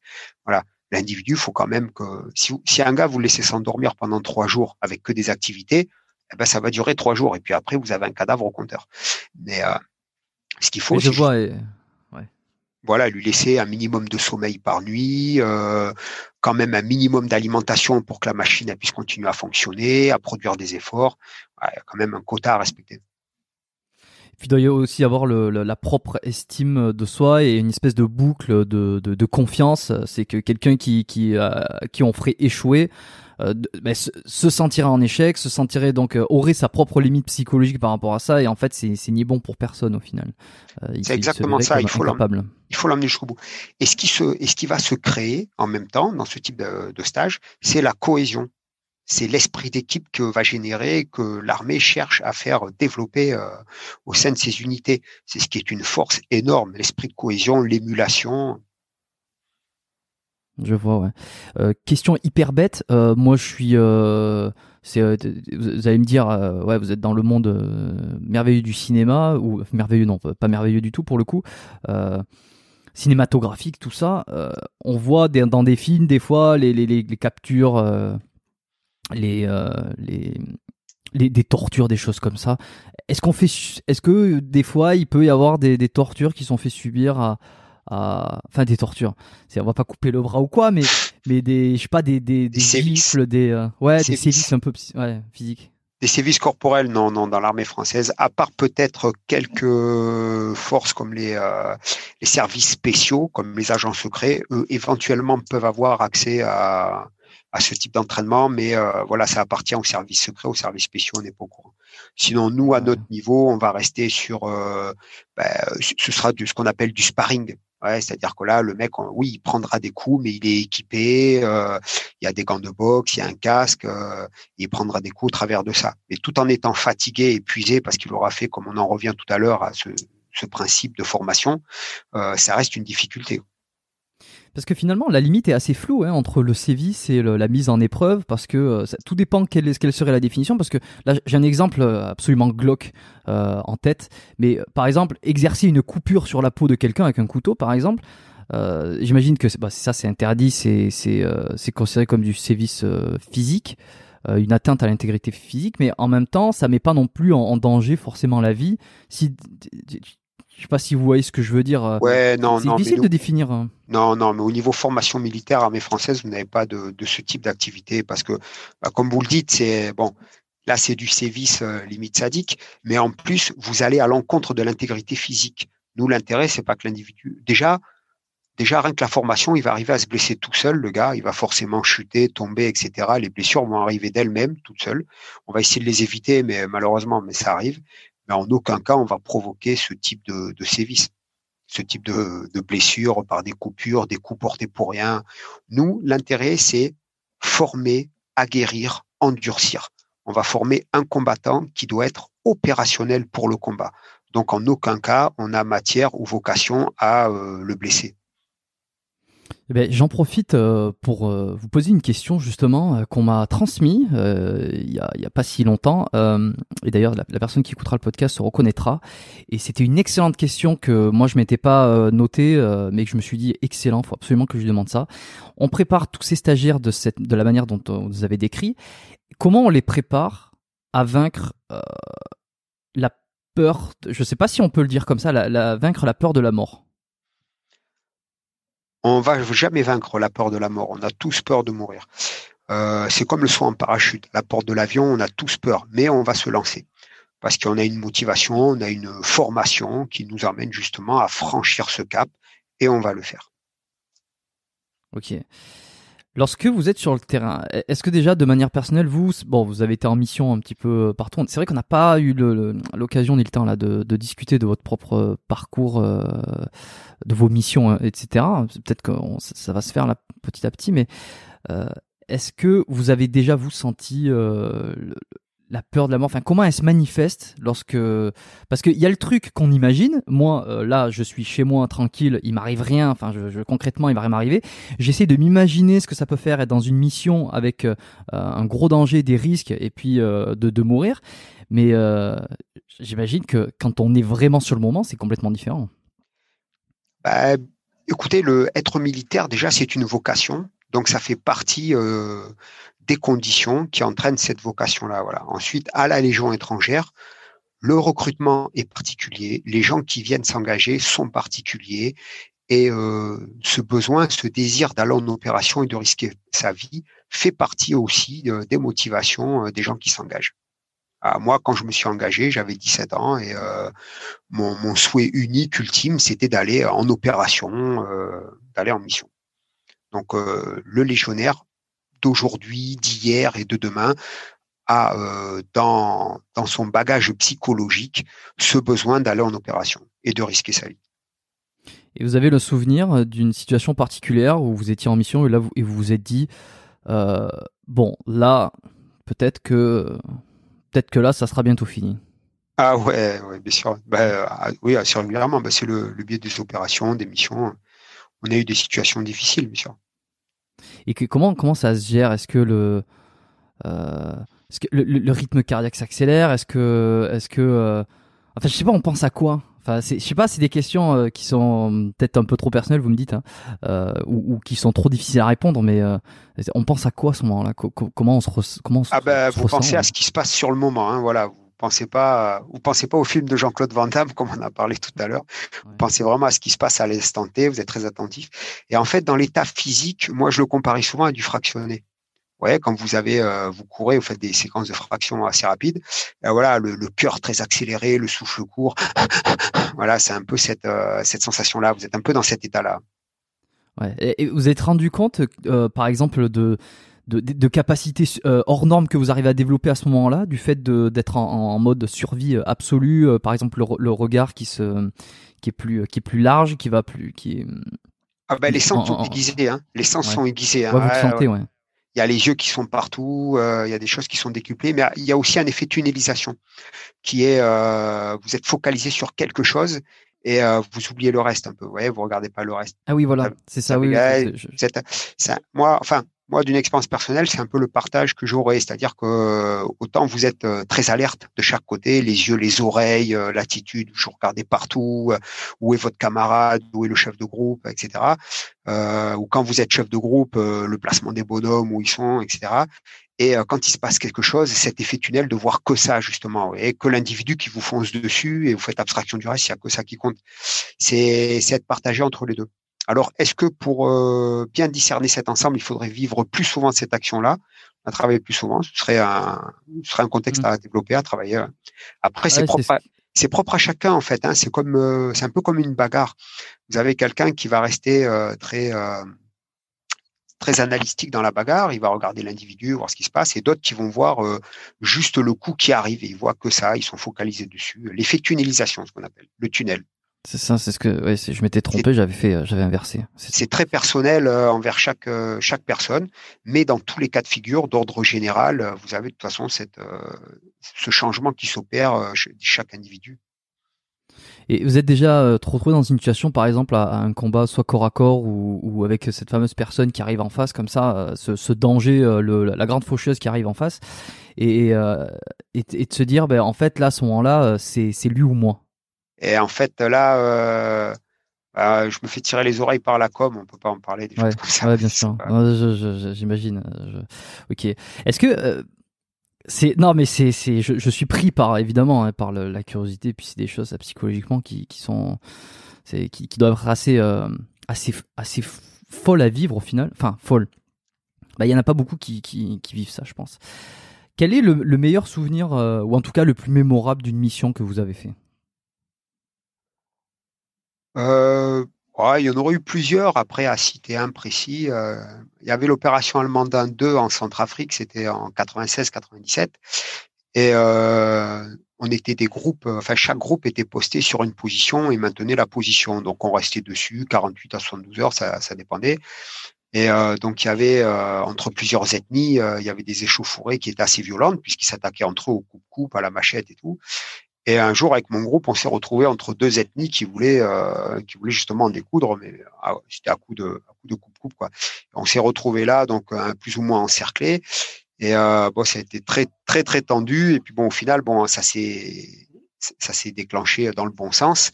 Et euh, le reste des troupes est arrivé pour séparer l'ensemble. Mais à ce moment-là, ouais, ça a été une situation très tendue. Je crois que tous les gars du groupe, bon, beaucoup, la plupart ont quitté le service actif, mais je pense que ça va rester un bon souvenir pour tout le monde. Hmm. Ouais, bah c'est sûr que quand ça se termine euh, entre guillemets bien, c'est, les, pires souvenirs deviennent les meilleurs presque, ou, presque, hein, évidemment. Euh, ça dépend. Euh, est-ce que vous avez déjà été blessé en mission, euh, je pense, euh, par balle, je, par, par exemple Je sais pas, est-ce que non? Non, non, non. Oh, non, ok. Merci. Alors, ouais, ouais. moi j'ai connu des conflits des années 90 et euh, j'ai pas connu les derniers conflits euh, comme le Mali et l'Afghanistan, mais par exemple j'ai des camarades qui sont restés opérationnels, qui avaient fait les conflits des années 90 avec moi et qui ont fait ensuite l'Afghanistan et le Mali et euh, qui m'avaient dit que par exemple le Mali avait été plus dur que ce qu'on avait vécu euh, au cours des années 90. Il y a eu des moments beaucoup plus intenses. Hmm. Est-ce que vous êtes croyant? Oui. D'accord. Pas, vous... pas super pratiquant, mais croyant, oui. Ouais ok, vous pensez qu'il y a quelque chose euh, après, euh, après la mort? Bah, on l'espère toujours. Hein. Ouais. Et est-ce qu'il y a beaucoup justement de, de, légionnaires qui sont croyants ou qui ont en tout cas une conviction qu'il y a quelque chose derrière et, et, qui et je fais le parallèle entre le, la peur de la mort justement qui qui pourrait euh, pas rassurer mais un peu euh, euh, faire passer mieux l'idée que on est au contact de la mort et qu'il y a quelque chose derrière donc ça une espèce de croyance que ça, ira mieux peut-être oh ben, est-ce que c'est mieux après la mort? Je ne sais pas ce qu'en pensent vraiment les gens de manière individuelle. Après, il y a quand même beaucoup de croyants chez nous, hein, puisque dans chaque, nous, dans toutes les armées, on a tous les représentants de chaque catégorie. On a des aumôniers, on a des imams, on a, on a, tout ce qui peut représenter les cultes religieux qui sont respectés. Et chacun va à son culte. Regardez, chez les parachutistes, par exemple, c'est Saint-Michel. Et chaque année, pour la Saint-Michel, vous avez la messe qui est célébrée, etc. Et tous les croyants sont les bienvenus à, aller à la messe. Ok, bah, si je vous pose cette question, c'est bon moi par exemple, je suis pas bah, je suis pas croyant hein, spécialement. Je, l'ai été, je l'ai quand j'étais beaucoup plus jeune. là, par rapport à l'éducation tout ça, maintenant je, enfin, voilà, je suis plus ou moins athée, on va dire. Je sais pas trop ce qu'il y a et en fait, je me pose pas trop de questions.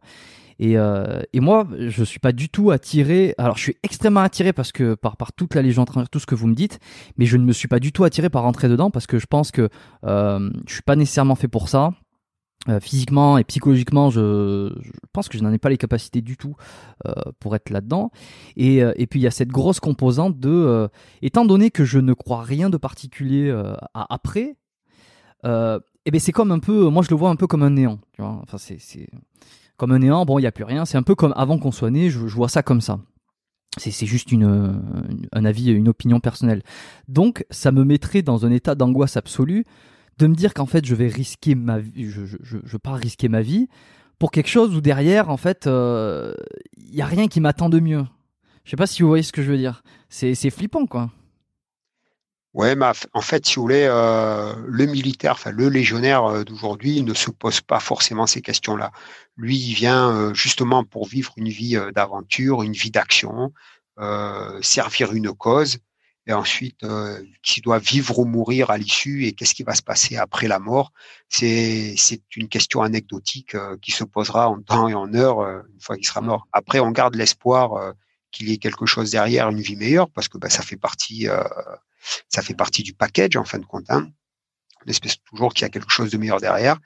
Et il est vrai que souvent, comme vous avez dit, vous étiez croyant et après, euh, de plus en plus, vous deviez hanté. Il y a beaucoup de monde comme ça parce que les épreuves et les étapes de la vie font plus souvent penser à croire qu'il n'y a rien que plutôt il y aurait quelque chose.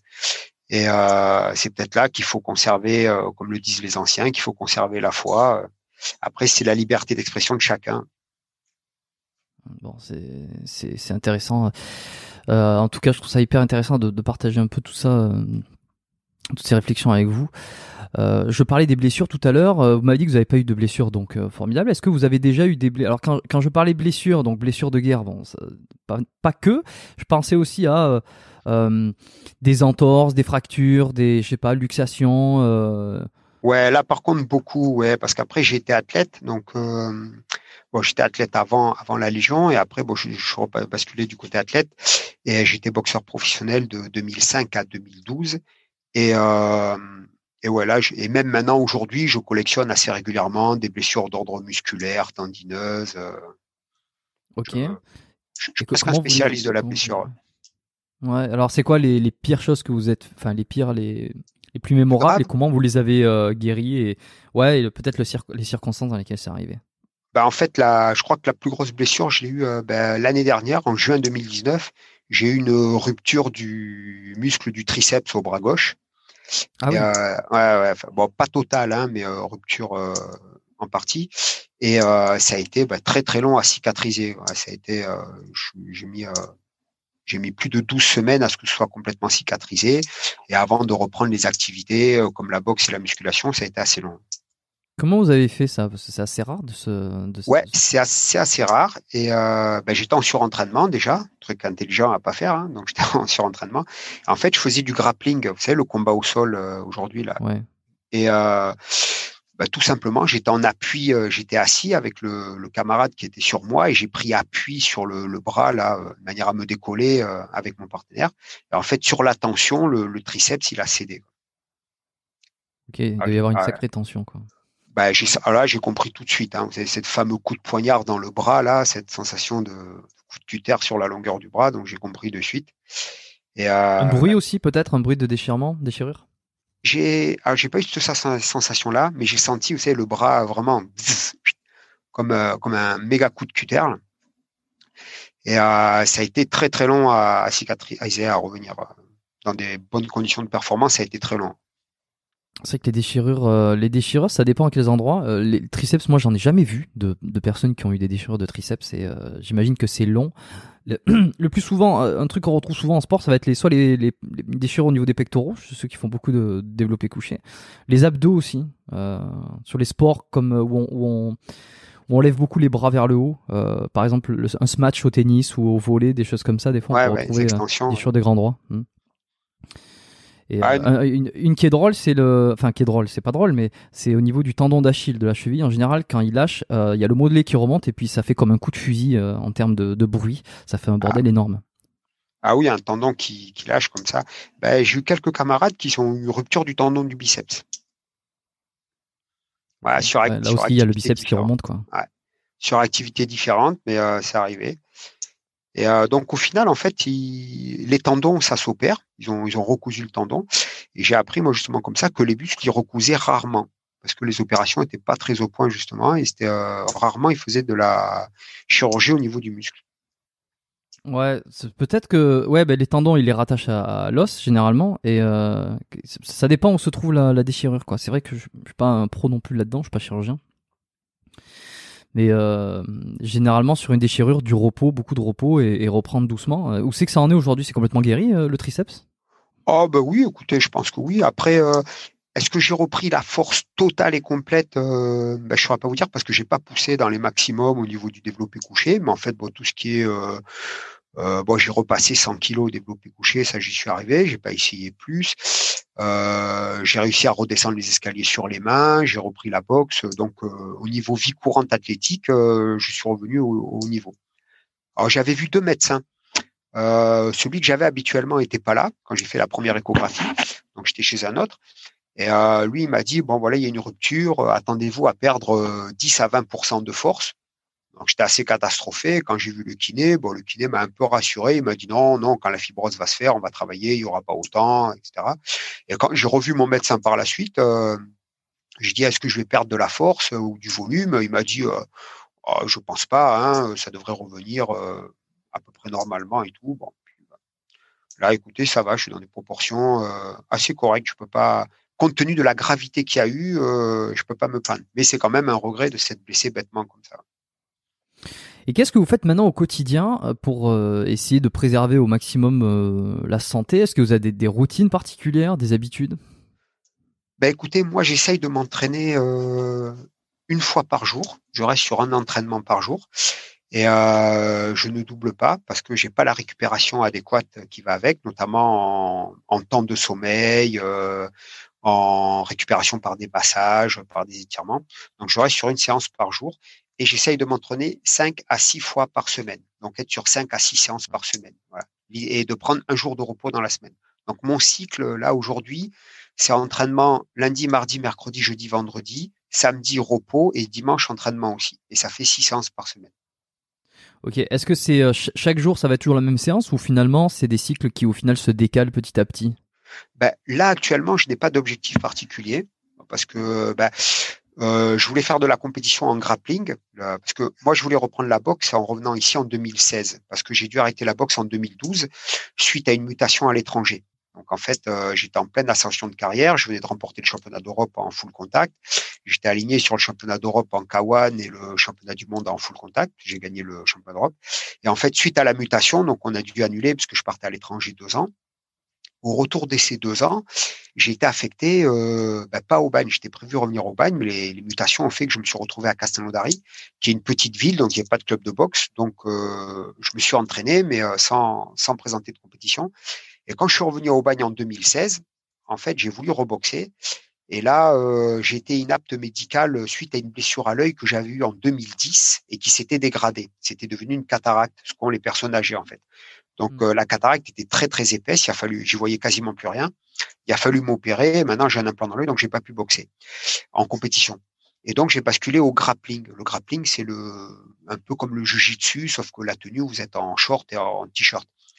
Et euh, j'ai essayé d'être performant dessus. Et en fait, à chaque euh, chaque fois qu'il y avait une échéance, une compétition, j'étais blessé juste avant.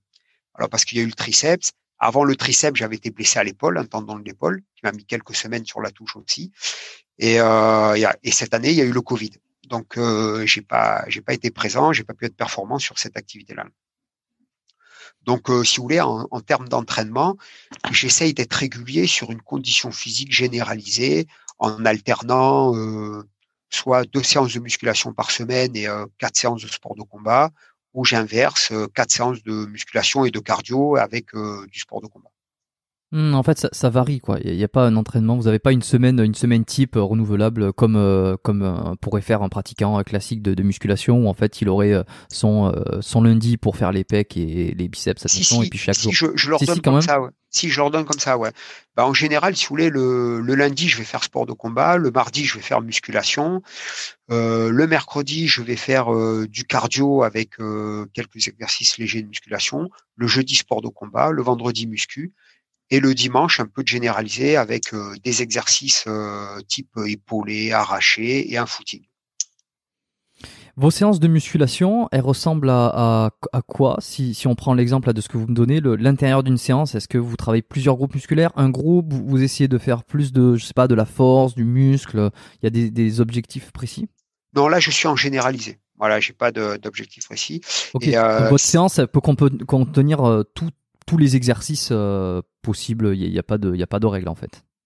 Euh, si si, j'oriente le mardi. En fait, je fais plus euh, développer couché avec des exercices de dips et de pompes. Voilà, je me rentre là-dessus. Et éventuellement, je rajoute des tractions. Voilà, ça c'est en général la, la, séance du mardi, avec échauffement à partir de corde à sauter. Ok. bon, ben oui, ok. Pour l'entraînement, c'est c'est bon. on parlait de récupération. Vous parliez de, de... oui, quelque chose à rajouter? Euh, Moi Non, j'ai cru que vous alliez prendre la parole pour dire. Ah non, non, non. Ok. Sur la récupération, donc le sommeil, euh, qu'est-ce que. Euh, évidemment, hein, vous n'êtes pas un professionnel du sommeil, vous n'êtes pas un médecin euh, du sommeil, euh, mais c'est juste pour votre, votre expérience. Qu'est-ce que vous recommandez en termes de sommeil, euh, d'une manière générale à la population. Euh, et si je vous demande, et si j'insiste là-dessus, c'est aussi parce que on parlait de sommeil tout à l'heure, de privation de sommeil, que vous avez eu l'habitude vous-même d'expérimenter euh, le manque de sommeil et de le faire expérimenter à, vos stagiaires. Est-ce que vous avez remarqué justement où sont les limites physiologiques et les, besoins physiologiques? Alors, pour être au top, au sommet de la vie classique, performance, etc., par exemple, pour un athlète, le, le top du top, c'est d'être entre 8 à 10 heures de sommeil par tranche de 24 heures, avec euh, y compris la sieste. Voilà, c'est-à-dire qu'il vous faut euh, voilà 8 à 10 heures de, de sommeil. Par exemple, euh, l'individu qui se couche à 22 heures, il a ses 8 heures de il se lève à 6 heures, il a ses 8 heures de sommeil au compteur. Et si dans l'après-midi, il peut se rajouter une petite sieste de, de 1 heure, c'est très très bien au niveau de la performance, au niveau de l'entretien euh, et de la préservation, c'est vraiment le summum. Après, dans les cadres euh, et ça, ça c'est ce que nous, les militaires, on a du mal à faire, quoi, parce qu'on n'a pas le temps, pas, pas les moyens euh, de, de, vie courante, donc c'est assez compliqué. Et euh, pour quelqu'un de normal, il lui faut quand même un minimum de, pour être euh, plus ou moins euh, performant, actif, productif, il faut qu'il rentre dans un cadre de 6 heures de sommeil par tranche de 24 heures. Voilà. En dessous, vous commencez à attaquer les réserves et euh, sur le long terme, la productivité n'y sera pas. Ouais, c'est c'est ça. Et après, on n'est pas tous égaux malheureusement parce qu'il y en a, ils arrivent beaucoup mieux à tenir avec 6-7 heures, ils sont en pleine forme. Et puis euh, moi, je fais partie du, du camp inverse où si j'ai pas euh, minimum 8 voire 9, 9 c'est c'est le top pour moi quoi. Eh, voilà, c'est euh, c'est assez compliqué. Bah, surtout que bah, moi, si je prends mon cas, même si je me couche à 21 heures, ben je dors pas je m'endors pas, voilà. Ou alors je vais m'endormir, mais je me réveille à minuit et puis après c'est terminé. Donc, euh, ce qui, ce qui serait euh, bénéfique pour moi, c'est que je puisse me réveiller, par exemple, à 8 h 8 h 30 Malheureusement, c'est, c'est pas de chance, parce que nous, à l'armée, c'est plutôt le réveil entre 5 et 6 heures. Donc, euh, voilà, en fait, quand le, je m'endors tard, c'est, j'aime bien la télévision aussi, regarder les films, les séries, des choses comme ça. Et ensuite, euh, quand le réveil sonne, en fait, c'est là que je resterai couché. Et euh, c'est sûr que dans, le, dans la récupération, ben, sur le long terme, à un moment donné, c'est préjudiciable. J'aimerais faire beaucoup un épisode, il viendra un jour euh, sur le sommeil, j'essaierai d'inviter un spécialiste euh, médecin euh, de préférence pour discuter un peu du sommeil, le, le, le dé décomplexifier un petit peu tout ça et, en apprendre beaucoup plus. Et c'est vrai qu'on on, on, entend un peu de tout. Là, tout ce qu'on parle me semble d'une logique absolue. La sieste, il y a beaucoup de débats aussi sur la sieste. Le 1 heure, 20 minutes, 3, 3 heures, 45 minutes, on entend un peu de tout. Euh, c'est vrai que moi, je, j'ai pris l'habitude de faire des siestes de 20 minutes et je trouve que ça me correspond très bien. Après, je sais pas quel, qu'est-ce qu'il en est pour tout le monde, quoi. Ah, les avis sont partagés également aussi. Après, euh, par exemple, quand vous êtes outre-mer, euh, à l'étranger, notamment, euh, c'était le cas quand on était à Djibouti, voilà, la sieste est obligatoire compte tenu des, des températures extérieures euh, à ces horaires-là, entre midi et 15 heures, qui avoisinent souvent les 60 degrés, donc euh, difficile d'avoir. Ah oui, voilà, l'enfer là-bas. Ah, c'est le sauna, hein. Vous démarrez, bah, vous avez du 60 degrés, vous vous rendez compte, c'est le début du sauna, quoi, hein, 60 degrés. hein. Donc, bon, quand vous êtes en, ouais, ouais, quand vous êtes en activité, bon, sur le terrain ou quoi, il n'y a pas de sieste. Mais quand vous êtes en, en vie classique euh, dans le régiment, vous avez la sieste. Euh, et en fait, euh, moi, ça m'allait très bien. hein. Ça, voilà, mais je peux faire, voilà, je sais pas ce qu'en diront les spécialistes, mais moi, une heure, une heure et demie, deux heures de sieste, euh, pas de souci, ça m'allait très très bien. quoi. Je le vivais, je le vivais très bien. hein. C'est un, Ah ouais. cadeau à ce moment-là. J'avais pas de d'observation particulière à l'encontre de ça. hein, ça se passait bien. Voilà, pour les quelques fois où c'est arrivé, c'était vraiment euh, très très bénéfique. Je reviens très rapidement parce que il y a, sur euh, sur euh, une petite chose sur les missions. euh, c'est quoi euh, les objectifs généralement dans, dans les missions? C'est quoi que vous faites euh, le, plus habituellement? Parce que on on en a pas trop euh, parlé de des missions en elles-mêmes. Et, euh, et là, en disant ça, donc vous, me parlez de, de ce moment-là vous étiez à 60 degrés. euh, et moi, le premier truc que je me suis que je me suis demandé, mais mais, mais qu'est-ce qu'ils font là-bas en fait? Pourquoi on va là-bas euh, concrètement? C'est quoi votre euh, les missions euh, euh, les, buts des missions le plus souvent? Ah ben c'est la c'est euh, bah, déjà on est engagé par la France, donc la France a des intérêts. Et ensuite euh, c'est essentiellement euh, la protection, euh, soit des euh, des infrastructures euh, civiles, militaires euh, de la France, soit la protection de populations. Et c'est surtout être une force d'interposition en cas de souci particulier. Avoir une présence, déjà, c'est dissuasif. Ouais, donc vous avez un rôle de présence, d'interposition, euh, de protection. C'est en fait c'est pas toujours la guerre. euh, c'est pas on- c'est- pas toujours partir pour aller faire la guerre quoi. Ah non, non, pas du tout. Ben, regardez, là, je vous ai parlé de, de Djibouti. Ouais. Euh, Djibouti, euh, donc c'est une vie normale, mais vous êtes prépositionné en cas de, de besoin euh, sur les pays euh, d'Afrique euh, aux alentours. Et c'est un peu l'idée qu'on peut en avoir surtout pour euh, néophytes absolus comme moi. euh, de Euh, l'idée fait- que c'est de partir uniquement pour faire la guerre. Bon en fait pas nécessairement quoi. Moi, j'avais fait deux ans à Djibouti euh, de 2003 à 2005 et j'étais instructeur en centre commando là-bas. Ok. Donc là ça devait être pour les pour les pour ceux qui étaient là-bas ça devait être euh, ça devait être Ah ben, alors. Pour les gens qui viennent en stage, voilà, pendant trois semaines, si vous voulez, voilà, on emmenait les gens euh, aux frontières de leurs limites avec une formation militaire euh, très très complète. Euh, ben, il y avait déjà, il y avait la mer, donc il y avait la partie nautique avec les parcours nautiques, le palmage, euh, les mises en situation euh, aquatiques. Euh, il y avait les parties, il y avait tout ce qui était piste d'audace avec les câbles, etc. Il y avait le combat, euh, le combat en zone désertique. Il y avait le combat au corps à corps qui était très développé là-bas. Donc euh, les gens qui le stage durait trois semaines là-bas, ils avaient l'obtention d'un brevet métallique euh, avec port sur la tenue et euh, c'était euh, c'était un stage très très difficile. Mais pour les instructeurs, c'était pas simple non plus parce que euh, nous en fait on était euh, sur place en permanence. Vous avez un stage qui terminait et dans la foulée on attaquait avec un autre stage. C'était un flux permanent et constant et soit instructeur ou moniteur, au bout des deux ans vous étiez aussi physiquement bien mis à contribution, bien entamé. Ouais. Je vais vous poser une question qui encore bête. Hein, je, je sais. On dit qu'il n'y a Allez. pas de question bête, donc de toute façon, euh, voilà. Allez-y. Ça me va, ça me va bien ça. Liberté de manœuvre, allez-y. C'est ça. Et puis vous, vous allez me dire euh, parce que c'est des réflexions que j'ai. J'ai beaucoup de réflexions comme ça. Mais euh, je repense à ce moment où vous m'avez dit que vous étiez croyant. Euh, donc plus chréti- chré- chré- chrétien peut-être? Oui, chrétien, catholique. Ok. Alors com- comment on gère comment on gère euh, l'idée d'être euh, chrétien euh, qui en fait en fait c'est des valeurs de paix on va dire dans un sens ou des, valeurs de, aimer autrui etc enfin bon tous les clichés qu'on connaît.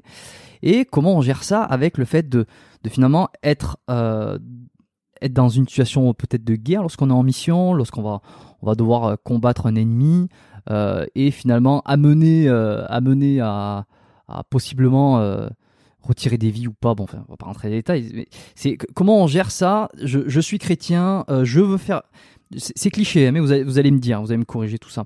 Euh, je suis chrétien, je veux faire le bien, je j'aime j'aime autrui, et, etc. Et puis l'univers est bon, et puis et paix et amour en quelque sorte. Et de l'autre côté, de l'autre côté, ben on risque de partir en guerre, de détruire l'ennemi, de le tuer, de euh, et de faire la guerre, et en fait, qui sont deux concepts qui, a priori, moi, me paraissent opposés. comment on les gère concrètement?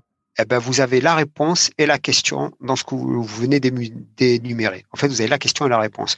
En fait, on va pas faire la guerre, on va défendre et protéger quelqu'un de plus faible. Ouais. Et pour ah protéger, et pour protéger et défendre ces personnes-là, eh, s'il faut enlever des vies, eh ben, ça fait partie du jeu. Ouais. On n'est pas là pour accepter que des gens se fassent euh, assassiner, détruire, euh, soumettre. Donc on, va leur porter assistance parce que justement on est croyant, on va les aider. Et euh, bah, si pour ça il faut engager le prix du sang, bah, ce sera le prix à payer. Tout ça au ben, prix de la justice, de la liberté. Et ça fait partie de la croyance. On va aider les gens. On va les protéger. C'est la perception, la perception de, comment on se place. C'est vrai que moi, je me suis placé en, en, en en contradiction alors qu'en fait euh, ça dépend le l'angle dans lequel on se met sur la situation. Eh, et puis aujourd'hui vous avez tellement de possibilités d'échange, de débats, tout le monde a, la, a droit à la parole, donc euh, c'est effectivement ça donne lieu à des débats qui bien souvent n'en finissent pas. Mais pour moi, à mon niveau, pour statuer simplement, euh, la réponse à votre question, c'est si je vais là-bas, c'est qu'on m'a envoyé pour défendre et protéger des gens. Ok, bon, c'est parfait, ça répond à ma question. Euh, fermeture de cette petite parenthèse. Je reviens euh, tranquillement, euh, on parlait d'entraînement et de, de récupération. lorsque vous n'êtes pas en mission, et lorsque... Alors vous êtes en... Où d'ailleurs? Lorsque vous n'êtes pas en mission, vous êtes où et comment se rythment les journées? Comment se passe la vie? Bah, Quand vous n'êtes pas en mission, vous êtes basé à votre régiment d'appartenance. Moi, en l'occurrence, voilà, je suis à Aubagne, premier régiment étranger qui se situe à 17 euh, km de Marseille euh, et, à une dizaine de kilomètres de la ville de Cassis. Voilà. La, la vie, c'est une vie courante, hein, ce qu'on appelle le service courant, qui est régi par le règlement de service intérieur. Chaque régiment a son service intérieur, avec ses horaires de fonctionnement. Donc en général, vous avez euh, une journée classique, hein, ça va être le rassemblement à 7h30. Donc, bien sûr, comme vous êtes à l'armée, vous êtes toujours là euh, 15 minutes avant. Et euh, ensuite, euh, à l'issue du rassemblement, vous avez le créneau sport. Donc, vous avez sport euh, en fonction des services. Euh, des services, c'est-à-dire des compagnies, des unités, des services en eux-mêmes. Là, ils vont avoir une activité physique programmée ou libre. Et ensuite, la reprise du travail normal va se faire vers 9h30, voilà, où chacun va travailler selon sa spécialité. Moi, par exemple, quelle est la vôtre Moi, je suis officier des sports. C'est-à-dire que moi, je vais gérer euh, l'entraînement et la planification des activités sportives du régiment. Là, concrètement, actuellement, on est sur la finalisation. Euh, dans les armées, vous avez un contrôle de la condition physique du militaire, qui est un contrôle annuel avec des épreuves, une épreuve de course, d'endurance, une épreuve de renforcement musculaire, c'est des pompes, une épreuve de natation, une épreuve de marche-course qui est une épreuve de 8 km, comme on a parlé tout à l'heure, sauf que là, c'est uniquement en treillis et en chaussures militaires. Voilà, chaque militaire doit accomplir ses tests dans l'année. Donc moi, je suis responsable de la mise en œuvre de ces tests, des créneaux, du contrôle et de euh, l'inscription des résultats euh, sur un logiciel informatique. Et je rencontre régulièrement au commandement où en est l'avancée des résultats et des résultats de chacun. Et ensuite, là, on est, euh, nous, à la Légion étrangère, on a une tradition, c'est Noël. Et pour les festivités de Noël, on a un challenge de sport dans lequel les compagnies vont se rencontrer euh, sur des épreuves sportives que j'ai la charge d'organiser. D'accord. Il vous a fallu un diplôme pour tout ça ou comment euh, ça en est arrivé Comment vous êtes arrivé à faire ça en fait? Oui, bah à l'armée, tout est géré par le système des formations. Donc, quand vous rentrez comme militaire du rang et que vous évoluez ensuite comme sous-officier, le cycle normal, le cycle normal, pardon, c'est euh, de faire un certificat technique élémentaire au départ quand vous êtes militaire du rang, qui vous emmène ensuite plus tard comme sous-officier sur un certificat technique du premier degré. Donc concrètement, pour moi, un certificat technique élémentaire, c'était aide moniteur de sport. Ensuite, un certificat technique du premier degré, c'était moniteur de sport, entraînement, euh, entraînement physique, militaire et sportif, qu'on appelle EPMS. Et ensuite, lorsque vous arrivez au diplôme supérieur, qui est le brevet supérieur de technicien de l'armée de terre, c'est le BSTAT. Donc là, vous faites un certificat technique du deuxième degré. Voilà. Et en fait, ce certificat technique du deuxième degré, euh, au niveau homologation civile, vous donne l'équivalence d'un d'un DUG en STAPS à peu près, et euh, qui vous donne aussi euh, les prérogatives du de l'ancien BESAP, brevet d'État, activité pour tous, qui aujourd'hui s'appelle brevet professionnel, BP, euh, BPGEPS, APT. Ok, bah, bah, ce qui fait que euh, ça, ça anticipe ce que je voulais demander, c'est que vous pourrez, euh, vous pouvez ensuite pratiquer euh, à l'extérieur. Enfin, vous pouvez quitter, quitter l'armée et quitter la Légion étrangère et, et pratiquer à l'extérieur en tant que, qu'entraîneur, en tant que coach, quoi. C'est ces équivalences. Ça, c'est possible. Est-ce que vous avez accès à des structures? Euh, Oui, évidemment, mais c'est des fois je pose des questions, on me dit bah oui. Euh, vous avez accès à des structures de santé donc au sein de du. J'ai jamais les bons mots malheureusement. C'est tellement. Euh, un service médical dans le régiment, vous voulez dire? Dans le régiment, ouais. Est-ce que qui, qui c'est qui, qui pratique Est-ce qu'il y a uniquement un médecin et une infirmière ou comment ça se compose le corps médical? Ben voilà, ben vous avez un service médical et euh, vous voyez ce que je vous expliquais pour le spécialiste sport, eh ben vous avez la même chose pour le spécialiste santé. Il va commencer par une filière élémentaire, ensuite du premier degré, du deuxième degré.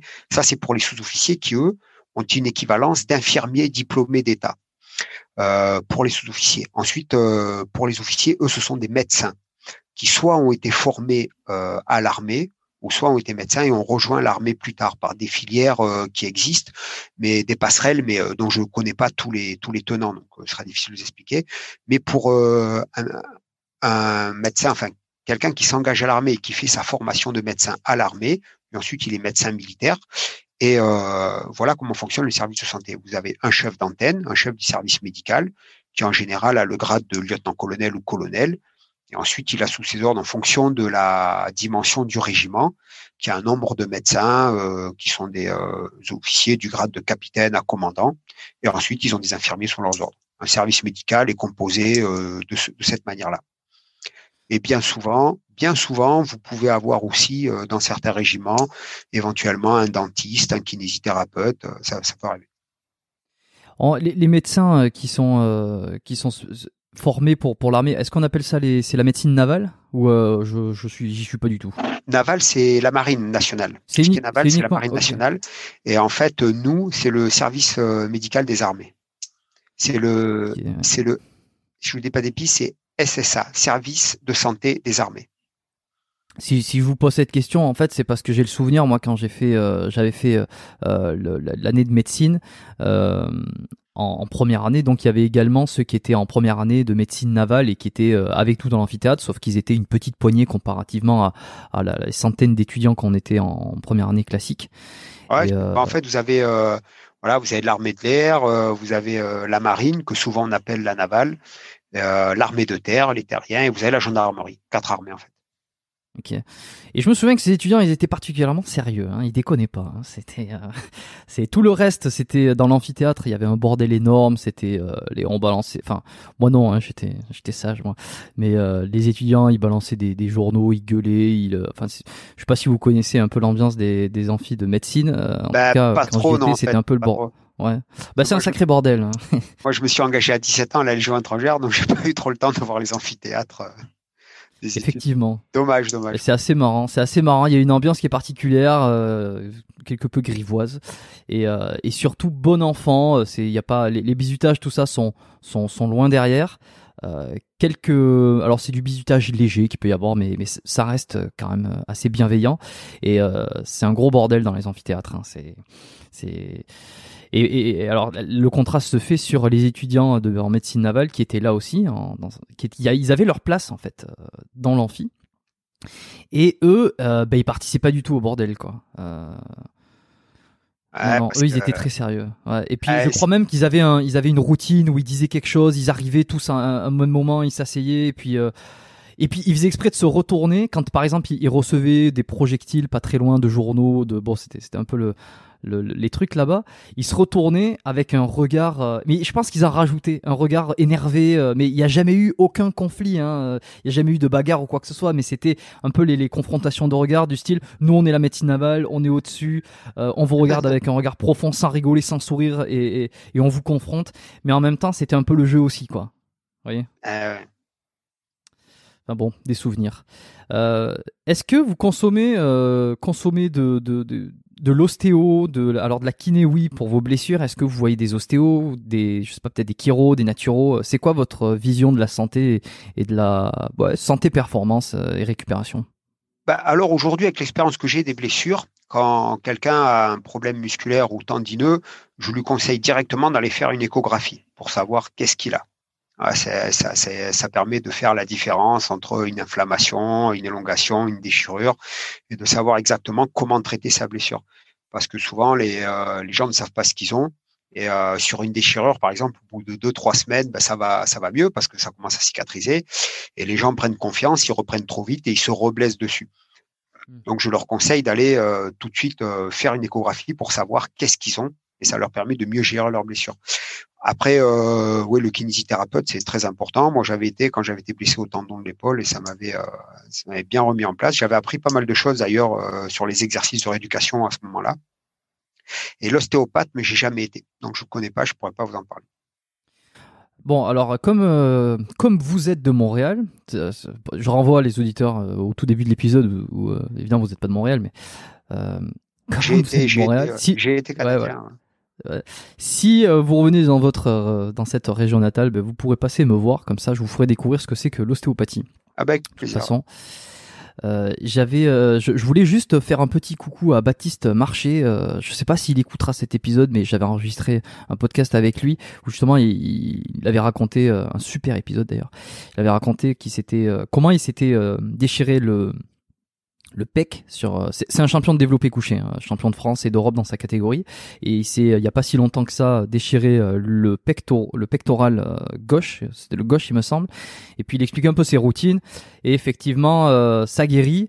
Et après ce qu'il faut pas oublier c'est que il peut donc comme vous l'avez dit tout à l'heure c'est qu'il peut y avoir de la fibrose qui se met en place et que l'important ça va vraiment être les exercices de récupération passer le rouleau faire des un peu d'assouplissement pour éviter d'avoir un bras qui finalement va manquer de souplesse euh, au fur et à mesure de la guérison.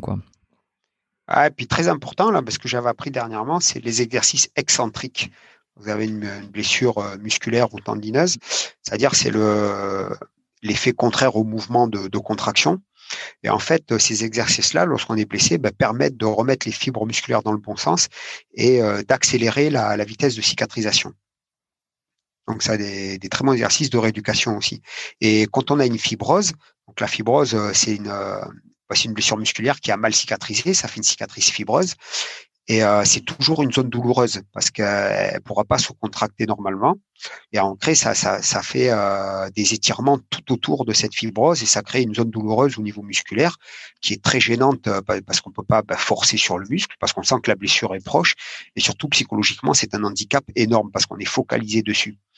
En fait, les exercices de type excentrique vont permettre justement bah, de, redétruire cette fibrose et de refaire de la fibre musculaire. Et euh, bon, par contre, en fonction bah, bien sûr de la, la blessure, il faut en faire euh, de plus en plus longtemps, voire souvent euh, en faire très très régulièrement. Mmh. C'est ça. Vous en voyez beaucoup autour de vous là, dans, parmi les, stagiaires, hein, tous ceux qui gravitent dans votre régiment, euh, des, douleurs, de, des déchirures, euh, des, tendinites, euh, d'autres choses particulières. Est-ce que ça arrive régulièrement ou c'est plutôt c'est plutôt bien encadré les les les les risques sont pas très grands de se blesser? Bah, on en voit. Après, beaucoup, je peux pas vous dire beaucoup non plus, parce qu'en fait, si vous voulez, l'activité militaire est quand même euh, encadrée et surtout, euh, il n'y a pas d'effort d'intensité maximale tel que pourrait faire un sprinter. Voilà, à aucun moment on demande à l'individu de sprinter comme euh, à plusieurs fois des, des séries de 100 mètres avec les pointes sur du tartan, une explosivité de ce type-là. Donc, euh, les déchirures musculaires en elles-mêmes sont, un peu plus rares, mais elles arrivent. Hein, il y en a bien sûr. Hein. Mais euh, souvent, lorsque ça arrive, les gens euh, ne savent pas se soigner parce qu'ils ont une méconnaissance euh, de, euh, des délais de récupération et de cicatrisation de la fibre musculaire. C'est-à-dire que concrètement, euh, sur une sur une déchirure, hein, on ne parle pas d'une élongation, on parle d'une déchirure, donc des fibres musculaires qui ont été rompues.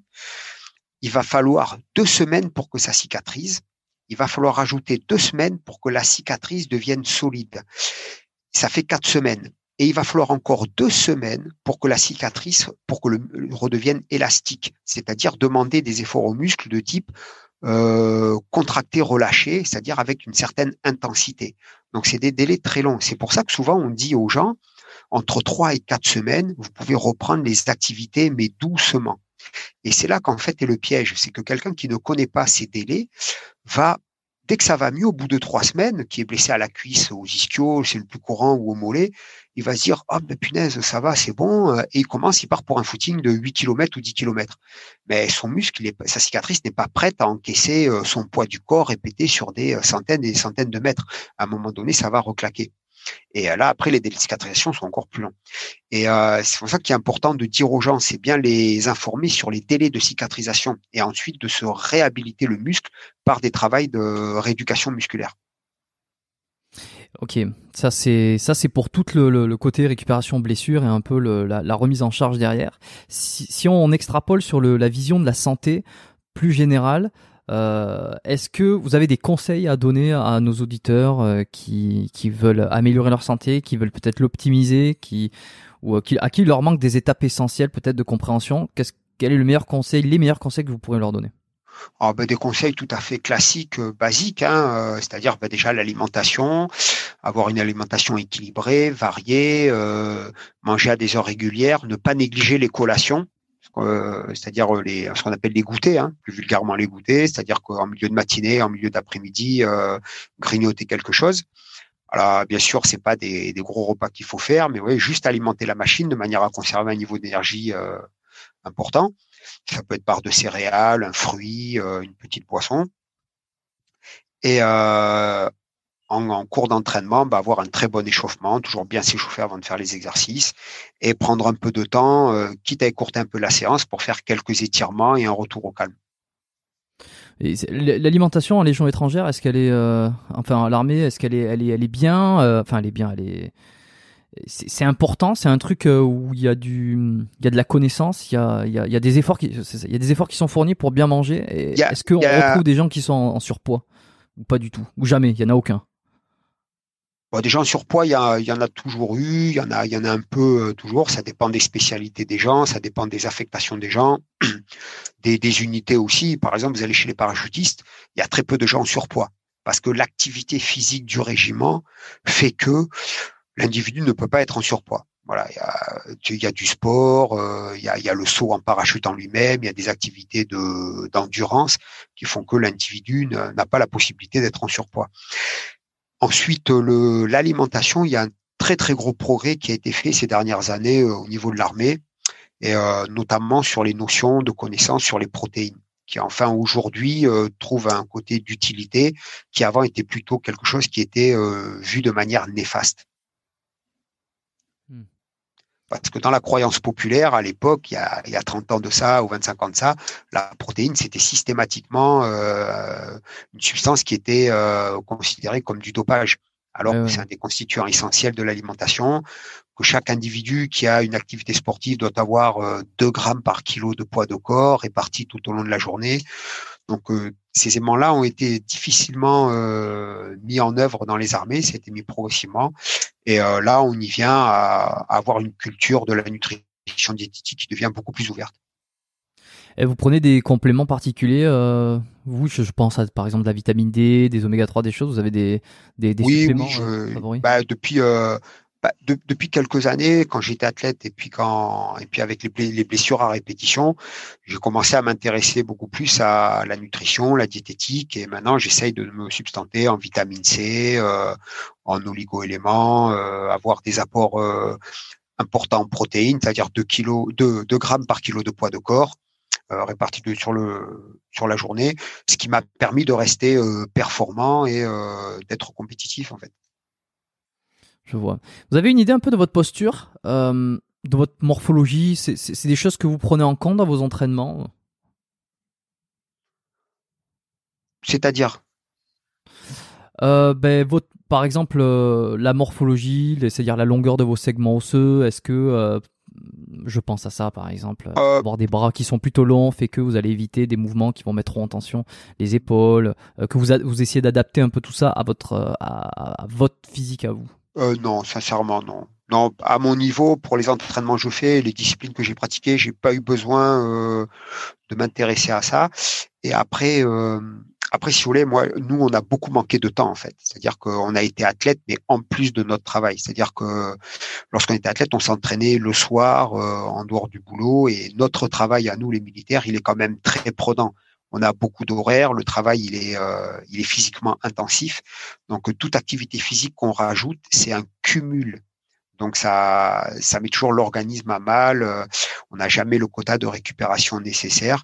Donc en fait, j'aurais bien voulu être euh, ouvert à toutes euh, toutes ces suggestions, tous ces paramètres, mais par manque de temps et euh, et de personnel qualifié tout autour, j'ai pas pu le faire.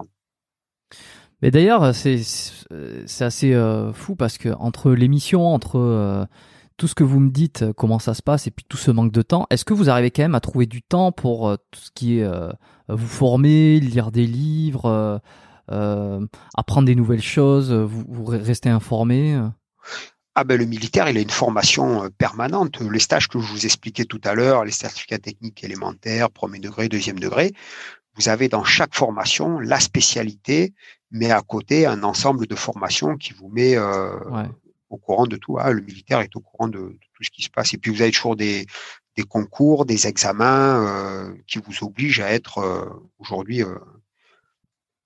au fait de tout ce qui se passe. Très bien. Ben, on va pouvoir finir sur euh, les trois petites questions de fin rapides. Euh, je pense qu'on a fait un, super, euh, un super tour quand même. On a couvert beaucoup de choses. La première question que j'aime bien poser pour, pour clôturer ces épisodes, c'est si on pouvait revenir dix ans en arrière. Et généralement, je dis 10 ans, mais on peut peut-être même dire 20 ou, ou, ou, à, vos débuts, à la limite à la vingtaine, lorsque vous aviez 20 ans. quel est le meilleur conseil que vous auriez besoin d'entendre? Éviter les blessures. Comment, comment j'allais me blesser et les éviter. Ça, ce serait vraiment la, chose la, la plus pertinente que je ferais. Euh, et alors, qu'est-ce que, comment vous aurez fait différemment? En, deux, trois mots? Ah ben écoutez, carrément les ne pas faire ce que j'ai fait, les erreurs que j'ai faites euh, pour me blesser. Hein. Vous avez un exemple particulier hein En premier temps, le surentraînement. Ok parce que y a, y a quand même des fois, j'ai j'ai pas ménagé la machine. Quand même, j'ai quand même souvent poussé euh, très loin les limites. Deuxième question, est-ce que vous avez eu un modèle ou un mentor particulier euh, qui vous a accompagné euh, tout au long de, ce parcours? Ouais, ben, toute ma jeunesse, j'ai beaucoup idolâtré mon père. Mon père était un ancien athlète militaire et un des, un des plus grands champions du parcours du combattant de tous les temps. Et quand j'étais gosse, ça a toujours été le modèle que j'ai voulu suivre. Très bien. Dernière question, est-ce qu'il y a un livre euh, qui vous a euh, marqué euh, et que vous avez envie de recommander aujourd'hui aux auditeurs et à moi-même d'ailleurs? Bah, Écoutez, je ne vais pas vous mentir, mais je lis pas beaucoup en fait. Donc, je suis pas un très grand lecteur, donc je n'aurai pas de livre là tout de suite de but en blanc à vous annoncer comme ça. Ok, et puis je suis, je suis, un mauvais garçon aussi puisque je vous ai pas envoyé ces questions, donc vous n'aviez pas eu le temps de les préparer de toute façon, parce que souvent je, je, prends les gens un peu au dépourvu, parce que euh, souvent les réponses que j'ai, c'est ah ben je, je, me souviens, je j'ai pas j'ai pas réfléchi à la question alors que évidemment qu'il y a toujours euh, des petites choses par-ci par-là, mais c'est parce que j'aime bien avoir la réponse authentique qui vient de suite. Ben, L'autre fois, un journaliste il m'a demandé euh, c'est quoi votre film préféré? J'ai dit écoutez sérieux, je sais pas quoi, vous demandez ça comme ça. Je, je, je sais pas, j'ai pas de réponse à vous dire. Tiens, par contre, si, on, si on parle de film là, si vous m'accordez deux minutes encore. Bien sûr. Euh, pour revenir on a tout sur, le temps. pour revenir sur Jean-Claude Van Damme, dont on a parlé tout à l'heure là. Euh, il a fait des films, il a fait beaucoup de films sur la Légion étrangère. Et euh, parce qu'en fait, euh, à l'époque, quand moi je suis arrivé jeune légionnaire, il y avait un Belge qui était à la Légion étrangère, qui était un, un champion de sport de combat, de boxe, de karaté, etc. Et la légende racontait que c'était un ami de Jean-Claude Van Damme ami qui s'entraînaient ensemble à l'époque, etc. Et donc, il avait fait un peu ses films en rapport des histoires de, de ce légionnaire-là, qui avait fait un contrat de cinq ans à l'époque. Et le, le prénom de ce gars-là à l'époque, c'était Dominique. Il était au deuxième rep justement. Et euh, nous, c'était les débuts, les tout débuts, les prémices de la boxe dans les régiments, un peu la boxe pied-point, le début des années 90, ça, ça commençait à peine. Et lui, c'était un, un boxeur de niveau mondial à l'époque. Et euh, moi, je me rappelle une fois, ben, j'étais tout gosse, hein, je n'étais même pas caporal, donc j'avais euh, 18 ans et demi, quelque chose comme ça. Je l'avais vu s'entraîner dans un sac de frappe et, euh, et je me dis, waouh, là, on est dans une autre planète. Là. Et donc, la, la légende fait que euh, Jean-Claude Van Damme connaissait ce gars-là qui était légionnaire et euh, il avait fait les films à la suite un peu de, de ces histoires-là. Ok, ok. Vous avez jamais eu l'occasion de le croiser, euh, Jean-Claude? Non, jamais, jamais. Le, autant le gars, la Dominique que je vous parle, bon, moi je l'ai connu à l'époque euh, euh, rapidement comme ça. Il partait, euh, il partait fin de contrat, je crois. Euh, je crois qu'il a quitté en 1993 ou 94, quelque chose comme ça. Je, je crois que moi j'étais jeune caporal à l'époque. Bah, D'ailleurs, parce que moi, moi j'ai que en tête le film Légionnaire, euh, j'avoue, de Jean-Claude Van Damme. Est-ce qu'il y, y, en a d'autres euh, Vous avez d'autres titres de films Ouais, ouais, il y a eu Full Contact. Ouais, alors, Full Contact, elle vient, ben, l'histoire vient un peu euh, par rapport à ce légionnaire, là, Dominique, l'ancien légionnaire, qui en fait, euh, au retour d'une mission à Djibouti, il s'était resté quatre mois à Djibouti, et euh, était parti en Thaïlande, je crois, pour faire un championnat de. Alors quel championnat exactement, quel type de boxe, etc. Je pourrais pas vous dire, mais qu'il était revenu avec le, titre justement de, de ce championnat qu'il avait gagné, peut-être un championnat du monde à l'époque. Et euh, il avait et d'ailleurs il était rentré en retard de sa permission parce que le championnat était après la permission, donc il avait été compté déserteur pendant quelques jours justement. Et euh, il avait été même puni, il avait été en jour d'arrêt à l'époque et tout, mais euh, ça avait été que des punitions de principe, je crois.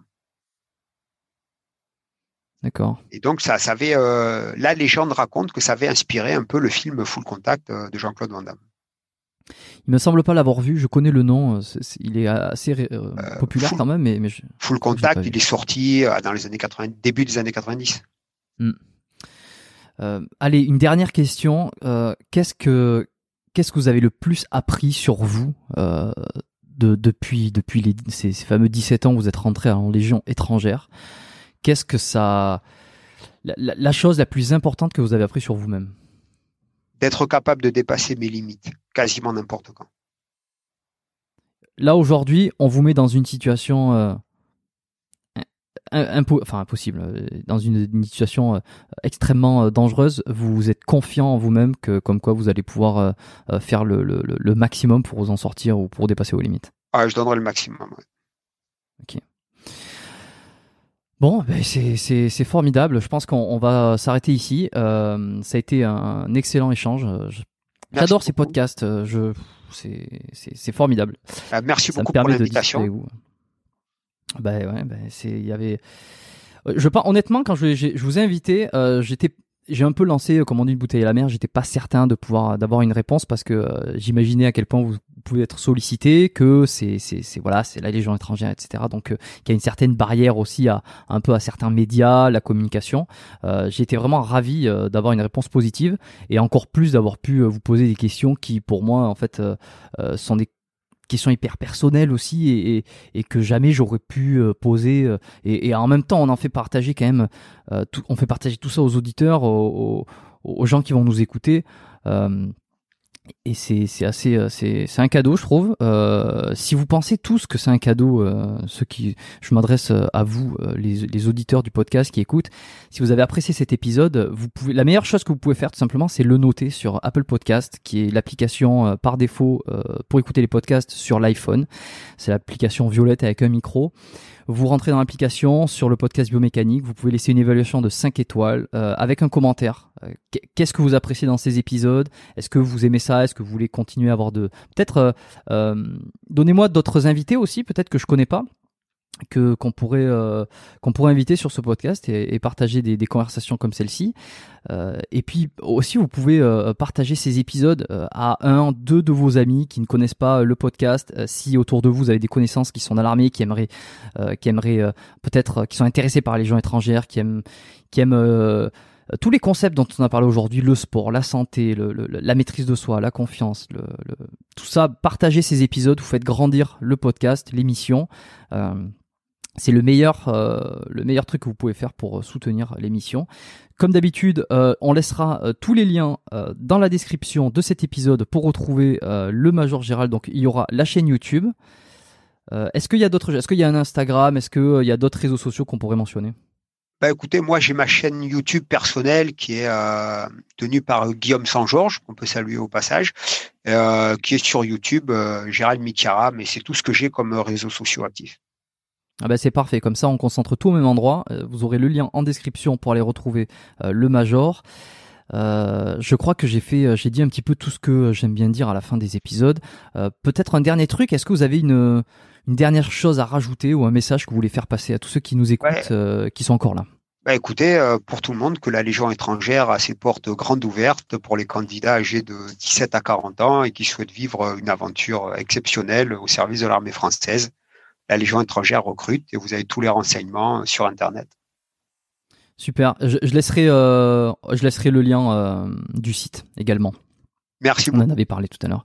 Donc comme ça, euh, comme ça, tout est dit. Euh, merci euh, Major. Euh, quittez pas de suite la conversation. Euh, à tous, je vous remercie d'avoir suivi cet épisode jusque-là. 1h50, on n'a pas fait les 2 heures aujourd'hui, mais je pense que 1h50 de, de, de, pur bonheur en tout cas en ce qui me concerne. Je vous souhaite à tous une très bonne semaine. On se retrouve la semaine prochaine comme d'habitude, lundi prochain pour un nouvel épisode. En attendant, ben, portez-vous bien et puis prenez soin de vous. Et, et ben, bonne journée à tout le monde. Bye bye.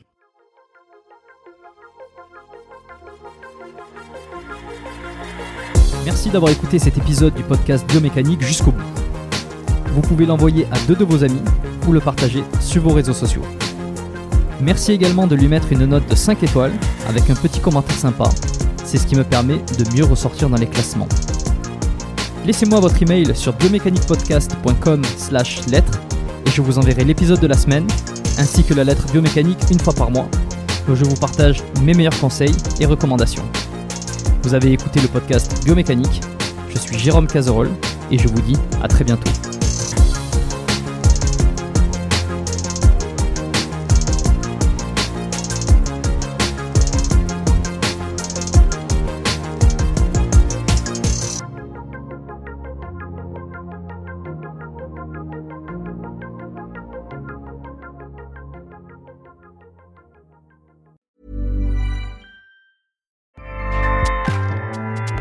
ACAST powers the world's best podcasts. Here's a show that we recommend. Hi, I'm Jesse Cruikshank. Jesse Cruikshank. I host the number one comedy podcast called Phone a Friend. Girl, let's phone a friend. Not only do I break down the biggest stories in pop culture with guests like Dan Levy and members of InSync, I do it with my own personal boy band singing jingles throughout because it's my show. It's your show, girl. New episodes of Phone a Friend Yeah. drop Thursdays wherever you get your podcasts. So work it, girl. Yeah, work it. Okay, that's enough. ACAST helps creators launch, grow, and monetize their podcasts everywhere. ACAST.com.